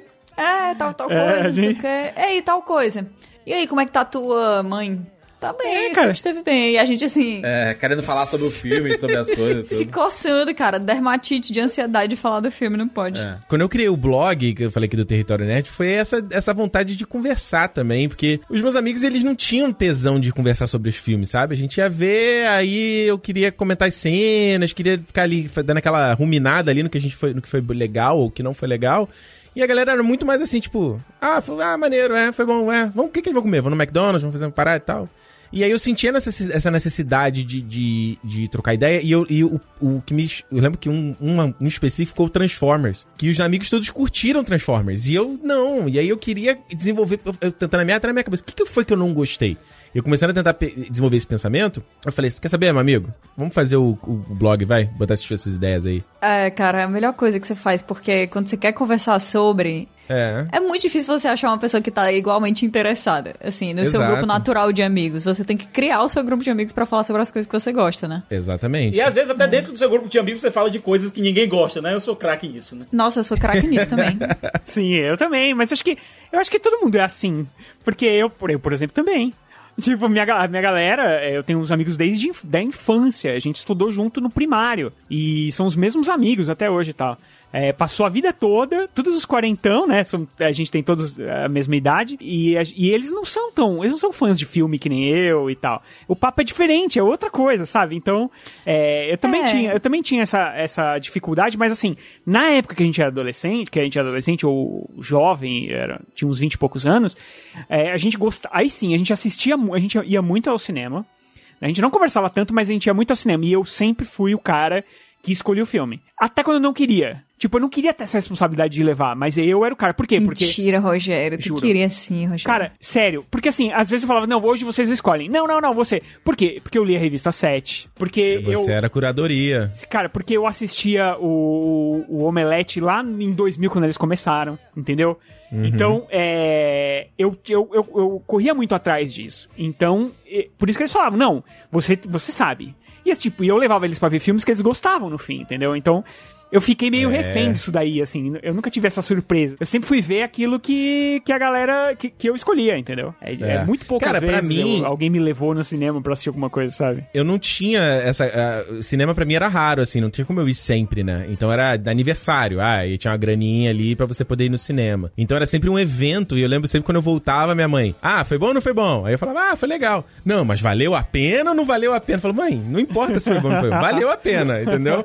Ó, claro que valeu a pena. Valeu a pena, e, e, valeu a pena. Exatamente. Mas, ó, Eu, mas fico sempre fasc- eu sempre fico fascinado com a energia que o Siqueira coloca pra cantar as músicas, cara. Eu sempre- é a música sem energia nenhuma, cara. Mas eu te digo assim, é, um- é um- um- uma parada que, que meio que modificou o Rapadura e ajudou muito no crescimento de tudo que a gente faz. Foi o cinema de super-heróis, assim. Foi o que atraiu muita Cinema de atenção. super-heróis? Marvel? MCU? Marvel, Hum, Marvel, com Mama certeza. nenê. 3 milhões de views, 3 milhões de views. Primeiro ter Dark Knight ali foi o... Esse bonezinho que você usa aí é por causa do Kevin Feige, né? Você tá imitando seu ídolo, né? É isso aí, né? Eu uso desde criança por causa do Kevin Feige, né? Kevin Feige. bonezinho do poder. Não, eu ia dizer que no meu caso, por exemplo, não foi a, a- não foi a Marvel, não foi a DC, foi a Fox. Foi por Foi causa Logan. do, do Logan. Porque eu já tava, eu já tava aqui engate, engateando aqui no Rapadura, é, fazendo, escrevendo matérias e tudo mais. E aí o Logan foi o que me trouxe pro mainstream, assim, o Jurandir me É porque notou. o... porque o Rogério deu um- uma rapadura pro Hugh Jackman, né, mano? O Rogério deu uma rapadura O pro Hugh Rogério Jackman. deu uma rapadura pro Hugh Jackman. E conseguiu irritar muitos jornalistas de São Paulo nisso, cara. Não só pro Hugh Jackman, depois eu dei pro, Matu, pro Tom Holland. Virou a marca É, registrada. foram umas coisas, foram, foram coisas que, que cara... é, Aí ele foi muito- banido das Não, e, e eu, olha, eu, fiquei, eu achei É. engraçado, porque durante a entrevista, e se você vê isso, cara, durante a coletiva, o, o Rogério foi, entregou a rapadura e. Eu posso fazer uma pergunta? Aí ele disse: você, Eu sou um ator e você me alimentou, cara. Você, claro, você pode perguntar. a cortada que o Hugh Jackman deu com a frase que, que o Rogério. Uma pergunta simples, posso fazer uma pergunta? E o Hugh Jackman pegou a bola e deu uma cortada, cara.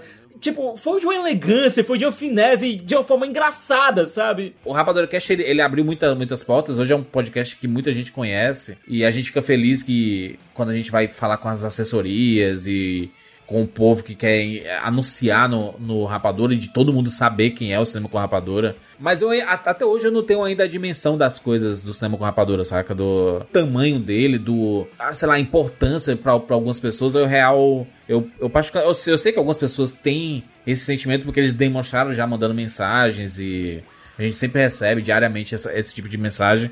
Mas ainda não dá pra ter uma dimensão real, saca? Do, do que causou tudo isso. Até porque a gente começou o podcast muito tempo, foi bem no comecinho da, da podosfera aqui no Brasil e... Cara, quando eu conheci Rapadura já tinha mais de 100 edições, cara. Mais de 100, maluco. Doido isso, né? E, e tem quantos anos isso? Cara, eu lembro, eu, eu, eu- lembro de ouvir. É, eu morava com a minha mãe ainda. 2009 ali, eu já, 2010. é, é, muito tempo. Eu lembro, cara, pra mim, o Rapadura que mais marcou foi o do Aronofsky, né? Que eu não era fã do Aronofsky na época. É. E foi o que me apresentou o filme dele. E eu lembro de ouvir na academia. Mano, eu consigo. Se eu ouvir o Rapadura, eu volto, eu consigo lembrar a situação. E vocês falaram do, do Maurício. O Maurício foi um cara muito legal porque ele deu o maior apoio na época do blog. Eu tinha comecei a fazer o podcast, ele topou participar, falando de Cisne Negro. É. E é importante a gente, é, é, às vezes, ajudar quem às vezes tá, tá começando, né? Sei que você tem um pouquinho mais de público. Acho que é, que é legal pra caramba. Ô, Ricardo, sabe quando eu fui conhecer o Rapadura? 2014, bicho. Na, no tá 397. atrasado. 397, biografia do David Fincher. Esse foi o primeiro Rapadura Cast. Pô, mas que eu começou bem também, hein? Começou na cara do gol já.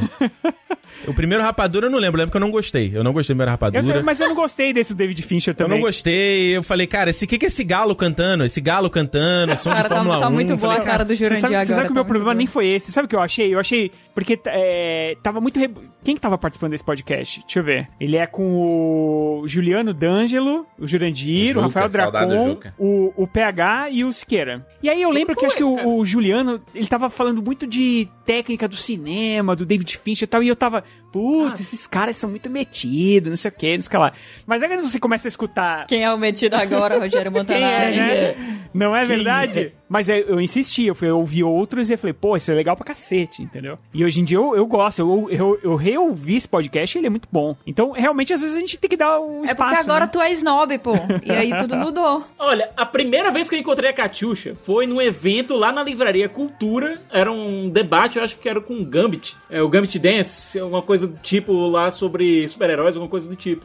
Era sobre quadrinho. Isso. Esse evento foi massa. Eu lembro que o Erinaldo olhou pra Catiuxa e disse: Ela daria uma boa participante pro Rapadura. Caraca, eu não sabia disso não. Aí, tá vendo? Catiuxa era mu- musa nerd otaku do, da, da TV local. Oxi. É verdade, é, a Catiuxa tava na TV, na TV aberta, bicho. Só, só isso, só, só isso. De Fortaleza, Ceará. Calma.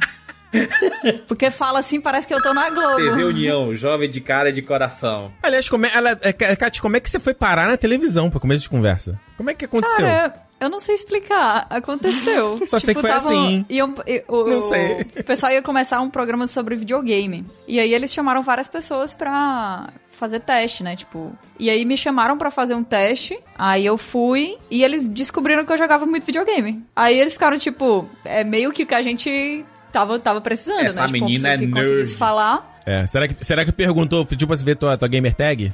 Será? Ué, nerd. Naquela época eu não tinha. Cara, não essa- precisava, porque a gente começou a falar de Final Fantasy Tactics, e aí eu dei uma endoidada, e aí deu certo. Ah, a? Catiuxa, a Catiuxa, ela, ela não gosta de falar sobre essas coisas. Mas é porque Percebi. a Kat, ela quebrou tantas barreiras aqui do cenário nerd, local principalmente, de ser mina nerd, é, falando de videogame e conversando pau a pau com todo mundo, sem baixar a cabeça e tudo mais, chorando nos cantos. Eu confirmo, chorando nos cantos. Mas na frente falando e, e enfrentando as coisas e tudo mais. A Kat fez muita coisa aqui no, no cenário local e abriu muitas portas, assim. mu- Muita gente se inspira nela pra, pra falar sobre cultura pop abertamente. Mas, pra muita gente, a Kat é uma, é uma referência, cara. É uma referência. É verdade. É real isso. Eu tô nervosa, gente, vou mudar de assunto. Não, e tem uma coisa, é, a gente tava com o canal, o canal tava começando. Cara, não tinha, era só um monte de cueca, entendeu? Era um monte de, Sim. de, de o, homem. o, o próprio Rapadura, né? O próprio Rapadura Cash, ele era Sim. predominantemente masculino, né?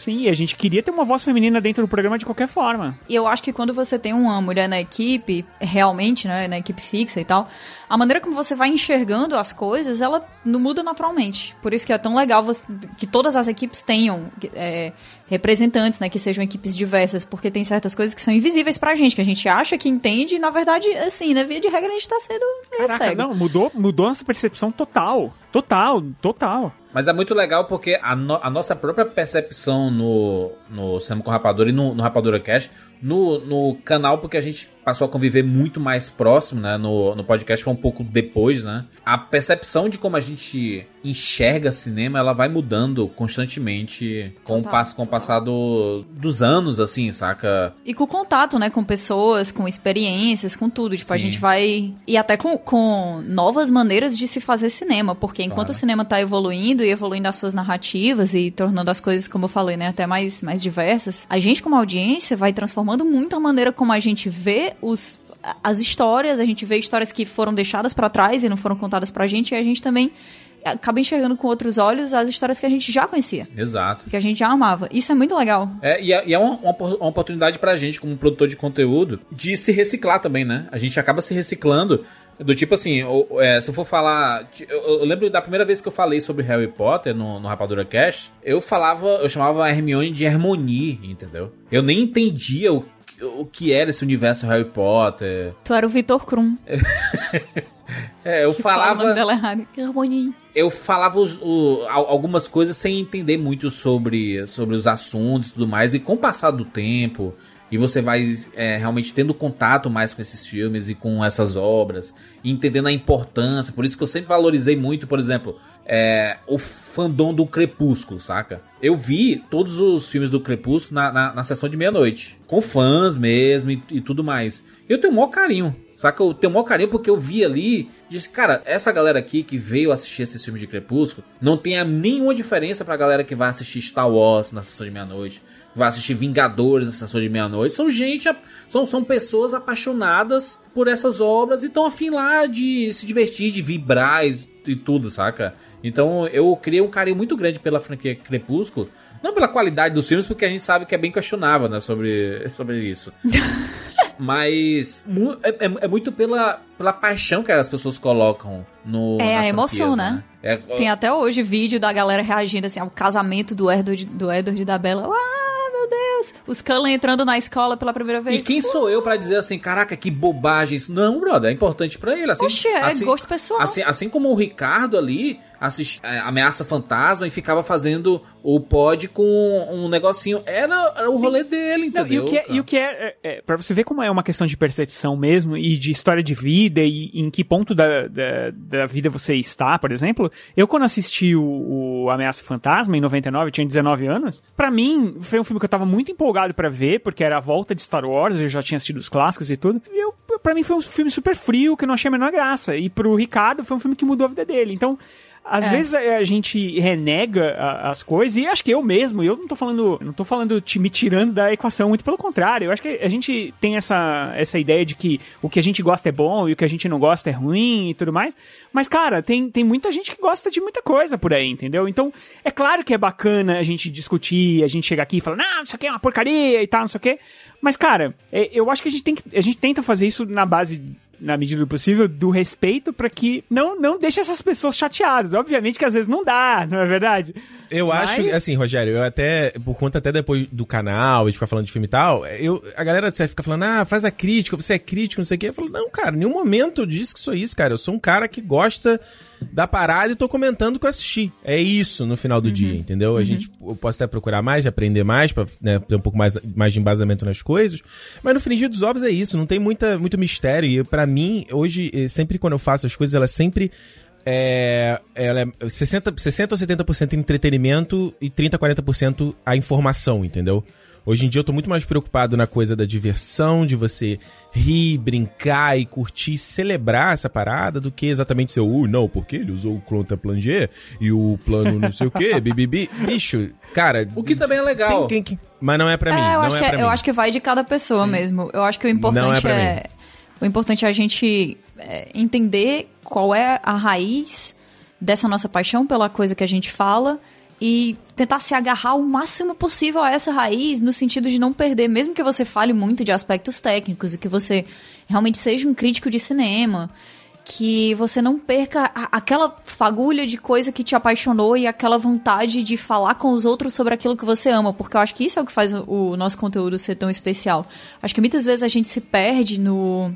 É muito difícil trabalhar com a internet. É muito. É, é muito selvagem, sabe assim? Tá todo mundo parece. A impressão que você tá. Que você tem é que tá todo mundo acordado 24 horas por dia. Ninguém dorme, tá todo mundo. E, e tá todo mundo produzindo antes do que você aquele conteúdo, portanto, você tem que correr atrás daquele negócio que já tá sendo produzido e que você tem que. E às vezes nessa, nessa corrida, nessa loucura, assim, a gente não para, não tem tempo suficiente pra parar e pensar, pô, eu. Caraca, como eu amo trabalhar com isso. Como é bom trabalhar com isso. Que feliz que eu tô de assistir esse filme, sabe? Eu acho que é por isso que a gente lembra tanto de grandes eventos como o próprio Vingadores Ultimato, porque é um momento que mesmo as pessoas que trabalhavam com, com cinema, que estavam nervosas, que estavam com pauta pra preparar, a gente mesmo, que assistiu a sessão de meia-noite, já saiu direto pro estúdio, virou a noite lá produzindo vídeo e tal. Ainda assim é um momento em que você para e você tá ali como fã. Independente de você olhar os aspectos técnicos, eles, eles entram ali meio que por osmose, mas tem uma hora que você pega e. Caraca, Capitão América segurou o meu Uni, sabe? Esse é o momento que eu tô vivendo aqui dentro. É. E é- é- esses momentos levam a gente de volta. E, Kat, o fato da gente ter experimentado esses, esses momentos numa coletividade, cara, todo mundo partilhando essa energia. É o cinema, né? Você quer. A sala de cinema tem esse poder, né? E eu, é, e eu, Não existe uma energia própria, existe uma coisa em você estar do lado de uma pessoa que você não conhece, que você não sabe qual é o background dela, que você não sabe de onde ela veio, o que é que ela faz da vida, mas que naquela hora vocês estão experimentando a mesma história, sabe? Por aquele momento, por É. aquelas duas horinhas, por aquelas duas, três horas, vocês estão dentro daquele mundo, experimentando aquilo. Essa energia transforma em estranhos em amigos. Quando, quando você tá chorando e você olha pro lado e vê assim, essa pessoa tá chorando também. Você sai, você sai do cinema e, e fala assim: eu vou lembrar desse filme e pra aquela pessoa também vai ser marcante essa sessão. Essa cena do choro, eu lembro do Harry Potter, o último Harry Potter, todo mundo chorando na cena do Snape. É, é, Aí eu, o- olhei- eu, eu ali chorando, olhei pro lado, todo mundo chorando, eu falei, Ricardo, mano, É. o, a, a cena do último Harry Potter é, é uma coisa que a gente fez em alguns filmes especiais, assim. Eu gravei o áudio dos últimos minutos da, da- das sessões, né? Do Harry Potter, do The Dark Knight Rises, do Vingadores Ultimato, e eu coloquei esses áudios no, no, nos Rapadura Cast, né? E até hoje eu recebo do, do Ultimato de gente falando assim: caraca, eu revivi a minha sessão com esse áudio. É, é, um, é, é- é muito particular. E eu lembro que a do Harry Potter, especificamente, do último filme, quando eles, os três estão lado a lado, assim, mais velhos, e a, a luz vai apagando, gente gritando desesperadamente. Não acaba! Eu não quero que a minha infância acabe. Puta merda, mano. Mas é, eu, tenho uma, eu tenho uma experiência muito única no cinema de quando eu assistia Paixão de Cristo. É, eu lembro que eu tava na fila pra entrar e, e eu vi as pessoas saindo da sessão anterior, porque antigamente era isso, né? Como não tinha lugar marcado, você tinha que entrar numa fila. Hoje em dia ainda tem gente que gosta de ficar em fila, não sei porquê. Mas a gente tinha que entrar numa fila antes pra pegar um lugar bom. E eu tava na fila e a galera que ia saindo do cinema, saindo com o olho tudo inchado e tal. E eu fiquei pensando, meu, sério, história de Jesus, a galera chorando assim, que tipo, né? Falei, pô, os caras, você não sabe o que vai acontecer? E aí eu lembro que começou o filme. E aí. Foi- spoiler da Bíblia. Pra quem já assistiu a É, Paixão... spoiler da Bíblia, É, pô, total. Sim, e pra quem já assistiu Paixão de Cristo aqui, sabe que é um filme que ele vai te dando um, um monte de porrada. Ele é pesado. Né, ele é no muito seu- pesado. Literalmente. Ele vai, ele vai te dando muitas porradas e você vai ficando. E eu lembro que chegou um momento que eu, eu, eu tava com eu tava com a minha blusa. Porque é isso, cinema você tem que ir às vezes com a blusa, né? Por causa do ar-condicionado. E eu botei a blusa na boca pra segurar, porque eu tava querendo chorar. Não do jeito bonito, né? Que é aquele jeito de escorrer a lágrima. Eu tava querendo largado, chorar. chora largado. Do, do, do grito, é. E aí, um cara levant... Aí foi bem na hora que o. Que, que um romano dá uma chicotada em Jesus e tal. E aí ele arranca um pedaço do coração, assim, ele pega aqui e arranca. Quando acontece, quando ele puxa o chicote, assim, sai um, um pedaço, assim, do coração de Jesus, Sim. tá? um pedaço do, da pele, sei lá. É, é, cara, eu... é, mas assim, era meio que querendo dizer que era um pedaço do coração dele e tal. Não era, né? Sim, mas... sim. Nesse momento, um cara levantou da, da, da cadeira onde ele tava sentado lá embaixo. Ele virou pra trás e gritou: Vocês são um bando de filhos da puta! Assistindo essa desgraça!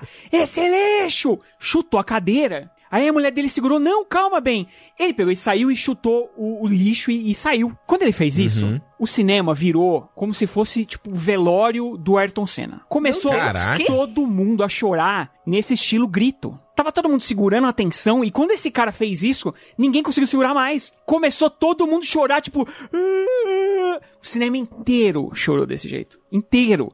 Assim, é uma sensação Que que, isso, eu gente. nunca mais tive, nem quero ter, porque foi. Eu passei uma semana depois desse filme, assim, muito mal. Muito mal mesmo. E, e eu nem sou assim cristão e tudo mais, assim, mas é realmente um filme que te pega muito pesado, e ainda mais no cinema, com essa sensação de estar todo mundo contigo. É, cara, me somar mesmo, sabe? Tá todo mundo chorando.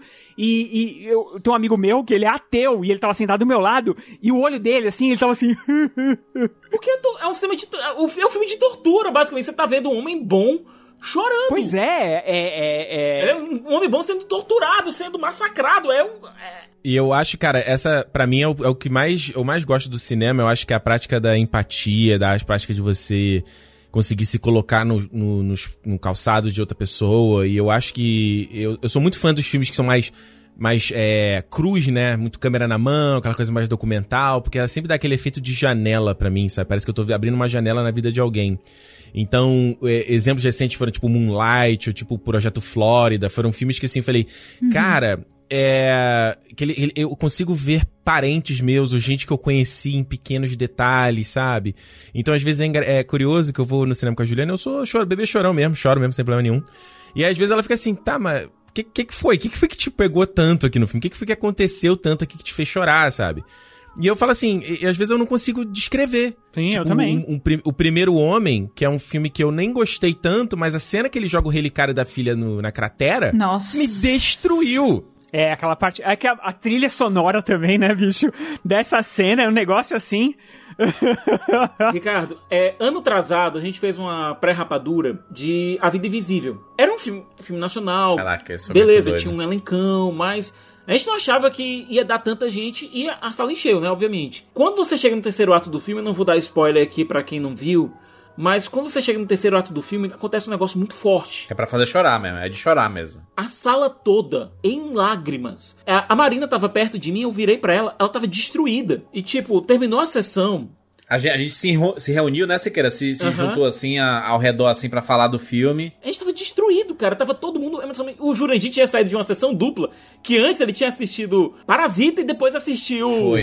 Foi, foi uma porrada. A Vida Invisível. Foi, foi assim, uma, foi um one- one-two nele. Mas assim, ó. O Juras manca até hoje As, desse pe- as pessoas elas, elas saíram muito muito pesarosas do, do cinema do, do A Vida Invisível, mas o, isso isso não foi a, a experiência. A experiência foi da gente começando a falar sobre o filme, todo mundo mais sério e tudo mais, e falando, e aí fala assim, pô, mas aquela cena e tudo mais, e, e o que acontece ali, que coisa dolorosa, não sei o que. Aí um começou a lacrimejar. Aí É, quando isso- viu, Aí contagiou todo mundo ao redor ali e tava todo mundo chorando. Siqueira chorando largado, a Marina chorando, a Mari É, chorando. eu e lembro, tudo. eu lembro da foto da Marina, É. que ela tava.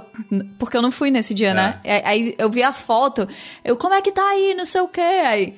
Tá assim, ó, o Juras, é sempre a pessoa, né, cretina que manda os o outros nariz sofrendo assim. Tá assim, ó, aí tava a Marina toda inchada, Siqueira todo vermelho, todo muito mal. Aí eu, ah, entendi. Olha, a Marina saiu pra ligar pra irmã dela, sabe? Foi um negócio assim. É, esse filme, forte. é, esse, esse filme é, é pesado demais. E, e- Mas, mas é um pesado que uniu todo mundo, sabe? É uma, é uma história que todo mundo saiu contando experiências próprias. Todo mundo saiu contando alguma coisa de si, viu alguma coisa de si na tela na história daquelas duas mulheres, sabe? É, eu, eu eu lembro, eu lembro, lembro assim, que era quando eu assisti divertidamente a primeira vez, e tipo assim, com dois minutos eu tava já chorando descontroladamente. Eu, eu, eu acho que eu, eu nunca tive um descontrole emocional como eu tive com divertidamente. Do tipo de eu, de eu querer. Diz assim, cara, por que, que eu tô chorando, cara? E eu. Rasgar minhas eu- vestes. E, e chorando aquele assim, ó. Eu também. Eu, meu Deus, por que que tá acontecendo isso? Eu E é foda, falei. porque quando fala de memória e infância e, e, me- e coisas que estão guardadas lá dentro Esquecidas. e... Puxou todas as cordinhas do Jurandir, né? Não, e puxou do Rogério também, porque o Rogério começou a chorar do, do Lava, já falei isso em outro podcast, em outros, desde o Lava até o finalzinho. E eu tava com a minha filha, minha filha era bem pequenininha, ela tinha uns dois anos, eu abracei ela, minha filha, sabe, ela não tá entendendo nada do filme. Mas ó, tiveram, ti- tiveram três momentos, assim, bem marcantes, assim, pra, pra, pra, pra gente ir pros finalmente aqui que a, a, acabaram. Porra, mas já finalmente? Tem é, história pra contar, porra. que mexeu muito com, com minha cabeça e é, é, muito marcante, assim. Quando eu assisti o final de The Dark Knight, quando tá o Gordon fazendo aquele discurso e a música do, do, do Hans Zimmer. Tu, tu, tu, Aí você assim, mas pai, eu, eu, eu, o filho do Gordon, né? Mas, mas pai, por que, que ele tá fugindo? É isso assim, porque a gente vai caçar ele. Aí. Tu, tu, tu, Aquele discurso, eu, eu até hoje. Eu, e quando ele termina assim, ele, né? Ele, é porque ele aguenta. E aí é no, no final ele é assim, ele é o Cavaleiro das Trevas. E aí vai a moto assim e termina com a música. Eu, caraca, essa cena ela é surreal e é um dos grandes momentos assim que faz assim, caraca, como eu amo assistir isso, sabe? Como, como eu amo ter esse tipo de experiência.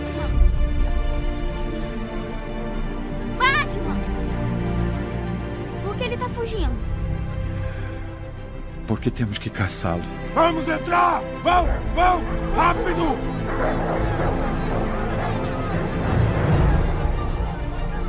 Ele não fez nada de errado. Vão! Vão! Porque ele é o herói que Gotham merece. Mas não é o de que ela precisa agora. Então vamos caçá-lo. Porque ele aguenta. Porque ele não é um herói.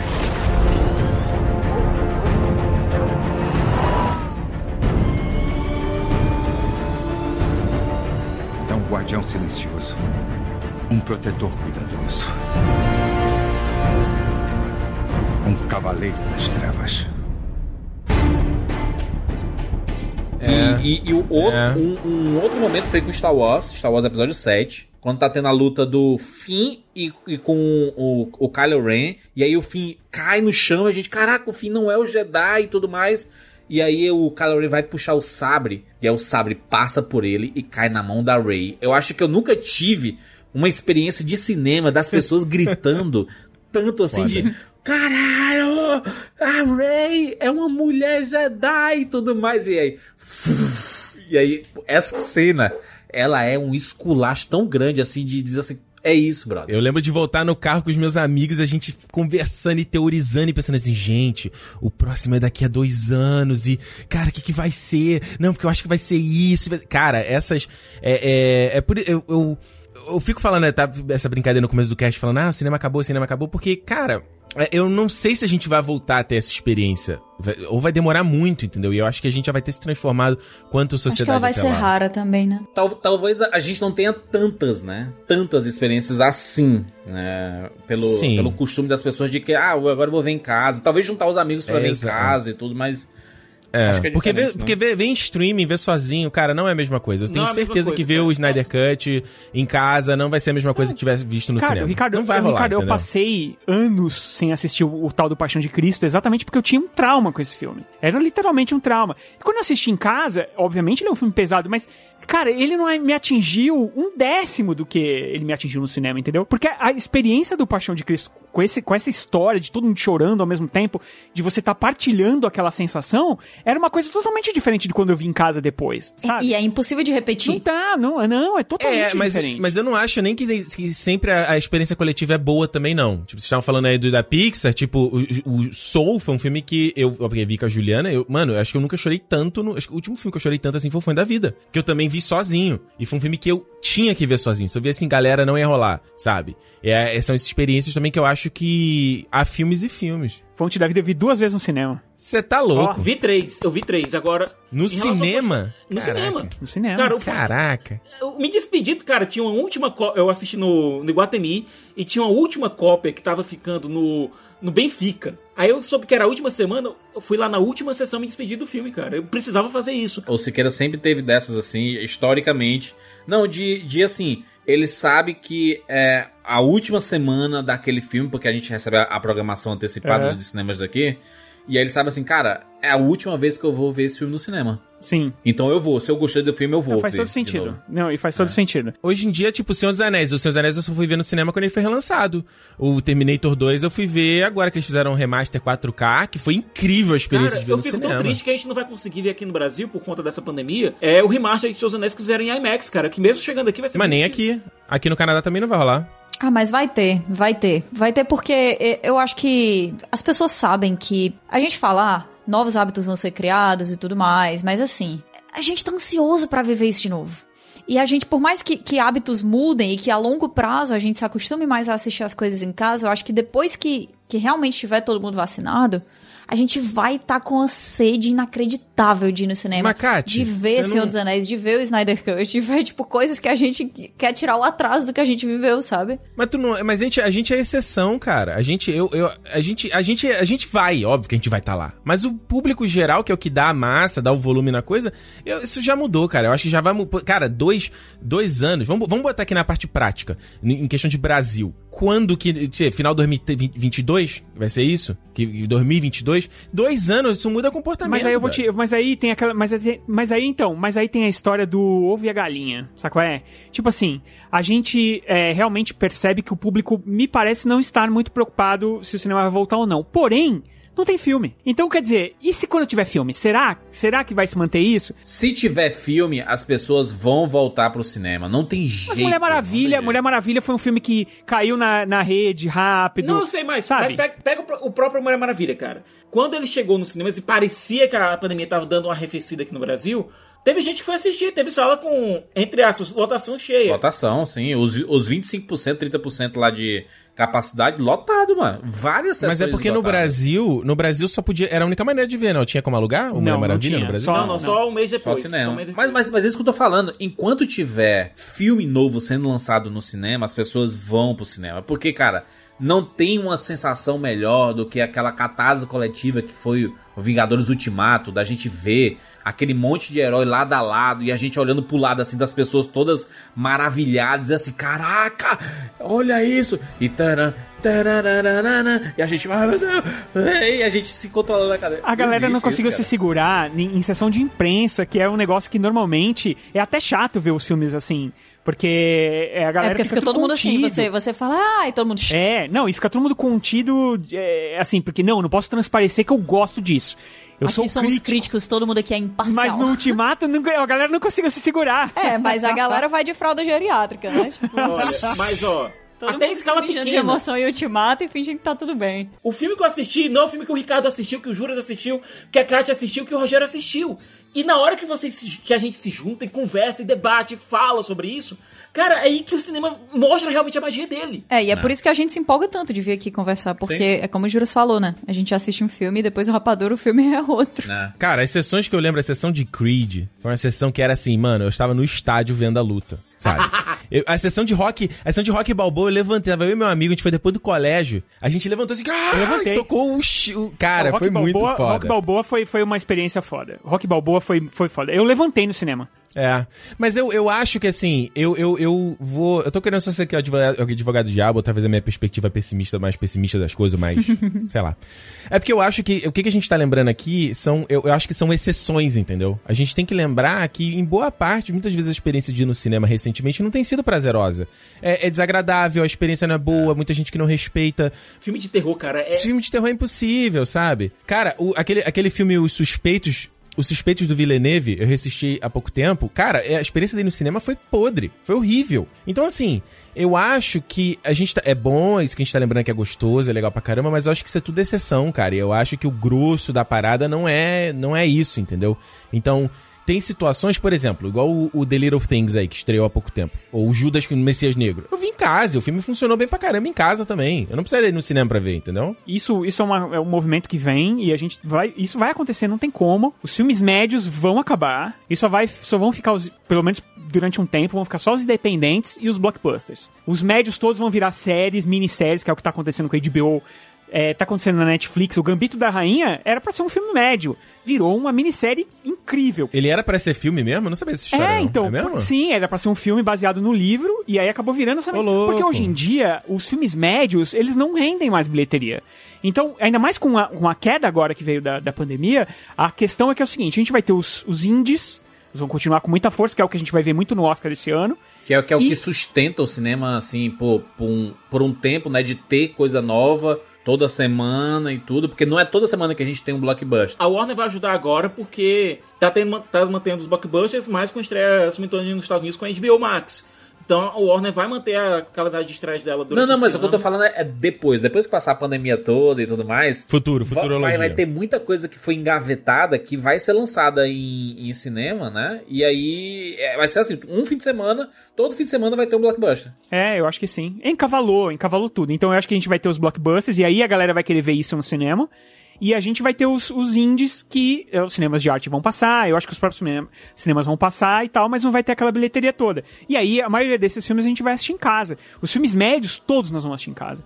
Mesmo porque, é, é o que você falou, a experiência, muitas vezes, eu, eu fiquei falando aqui de cinema e não sei o quê, mas assim, eu só vou no cinema é, normalmente, com público e tal, se for pra assistir filme com as meninas. Que aí eu- elas querem muito ver um filme, eu vou assistir com elas. Mesmo assim, eu escolho o lugar lá na frente, eu sento com a cara na tela pra ninguém chegar, se sentar perto, porque eu detesto que fiquem chutando cadeira, fica falando.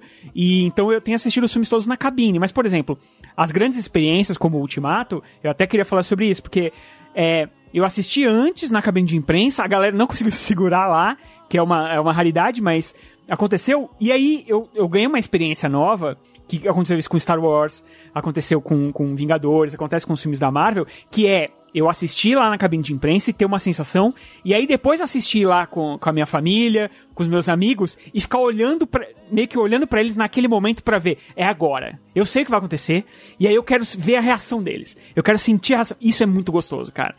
É, isso aconteceu no, no, no, no Star Wars 7, quando vira a tela e mostra a Millennium Falcon, eu sabia que ia rolar aquilo, porque eu tinha visto na cabine. A hora que virou e eu fiquei olhando pra, pro meu camarada, ele.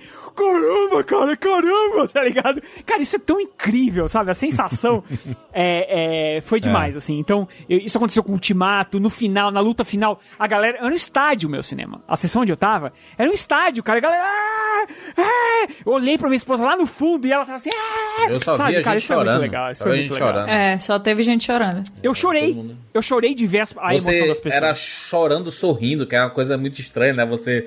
Ah, é, Essa experiência a gente só vai ter no cinema, nunca vai ter em casa. Mas, é, Nunca, mas nunca, é nunca. isso. Se você resumir, se você juntar tudo isso, é o que faz a gente amar cinema. É isso. Oh. São essas experiências, cara. São essas memórias. São essas coleções de tudo que a gente já viveu e de tudo, de tudo que a gente. Cara, eu, eu não tô indo pro cinema, mas eu continuo me emocionando com os filmes. Continuo me emocionando com séries aqui. Ah, série não é filme. Cara, mas tem série que é um filme longo, saca? Que é um.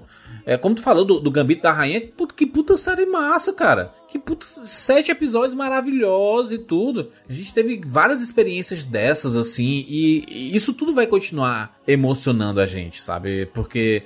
Independente do local que a gente estiver assistindo, a gente vai continuar se emocionando, porque cinema é isso, cara. Cinema não morre. É só o começo. Cinema não morre. é, sala de cinema pode mudar a forma é, de como a gente assiste esses filmes e tudo, mas o cinema em si, ele não morre. E, e- e essa é a realidade. A gente vai continuar vendo esses filmes. Os filmes vão continuar sendo feitos. A gente vai continuar Sim. consumindo e vai continuar vibrando, se emocionando, e não gostando, e criticando, e elogiando, e tudo isso. Tudo isso, né? Uhum. Com certeza. Fechou, né? Você que, Senão a você que gente manda, ficaria aqui horas. A gente ficaria horas aqui conversando sobre, sobre esses assuntos. Mas você porque- quer ver Big Brother. Fala a verdade aí, explana aí. Corta É, a não, gente João. já sabe, Deixa é ele aí. o rolê, a gente já sabe. Ricardo Rente, valeu mais uma vez pela participação aqui no Rapadura Cash. Mais- Sempre satisfação. mais agora, uma- sempre mais um pra satisfação. coleção, mais um Sei lá, selo. quantos estão já tem? É, é, é, eu oficialmente deveria receber aí o, a chancela, igual lá o Tony Stark, né? You're Avenger now. Eu não recebi do Rapadura, né? Caraca, mas Tem mais eu- de 20 mil. Mais de 20 Rapadura Cast eu já participei. Aqui tu tem, é, vamos ver aqui. Tchá, Não, não tem cinco, 20, mas- 10. A tua 15 participação, rapaz. 15. Rapaz, olha aí, ó. Ei! Rapadura debutante. Já é oficialmente a Rapadura Caster. Né? A, Rapadura Caster, é isso aí. Já pode botar no currículo, cara. Rapadura é, agora é, é o rival, não pode ser. Tem nosso demônio aí, Entendi, Rapadura. entendi. Ricardo Eu mando sempre pro Jurandir. Eu mando um negócio pro Jurandir e falo assim, Juran, fica ligado aí, tamo chegando. Não, olha, tu e o Juras, tu e o Juras são tipo o Wolverine naquela época da Marvel, em que ele tava em cinco equipes ao mesmo tempo, sabe? É, É é vocês verdade. dois, cara, é vocês dois. Ricardo Rente você encontra lá no YouTube, lá no Cinema Podcast também. Ah, Nós. lá na internet, arroba Ricardo Rente. Só procurar aí que Valeu. tá por aí. E nosso time aqui você pode acompanhar nas redes sociais, no Twitter, no Instagram, arroba, arroba rapadura e arroba cinema com rapadura, ou nos nossos perfis pessoais. Que faz você amar cinema? Manda pra gente no arroba rapadura que a gente vai gostar muito lá no Twitter é, de ver você compartilhando a nossa opinião. Aliás, de ver você compartilhando a sua opinião é, sobre esse podcast e o que é que você acha sobre tudo isso que a gente bateu papo aqui. Eu sei que, de certa forma, acabou mexendo. Eu sei que mexeu. Se mexeu, manda mensagem pra gente, que a gente vai curtir bastante. É isso, nos encontramos na próxima semana. Tchau. Captain Sam, you hear me?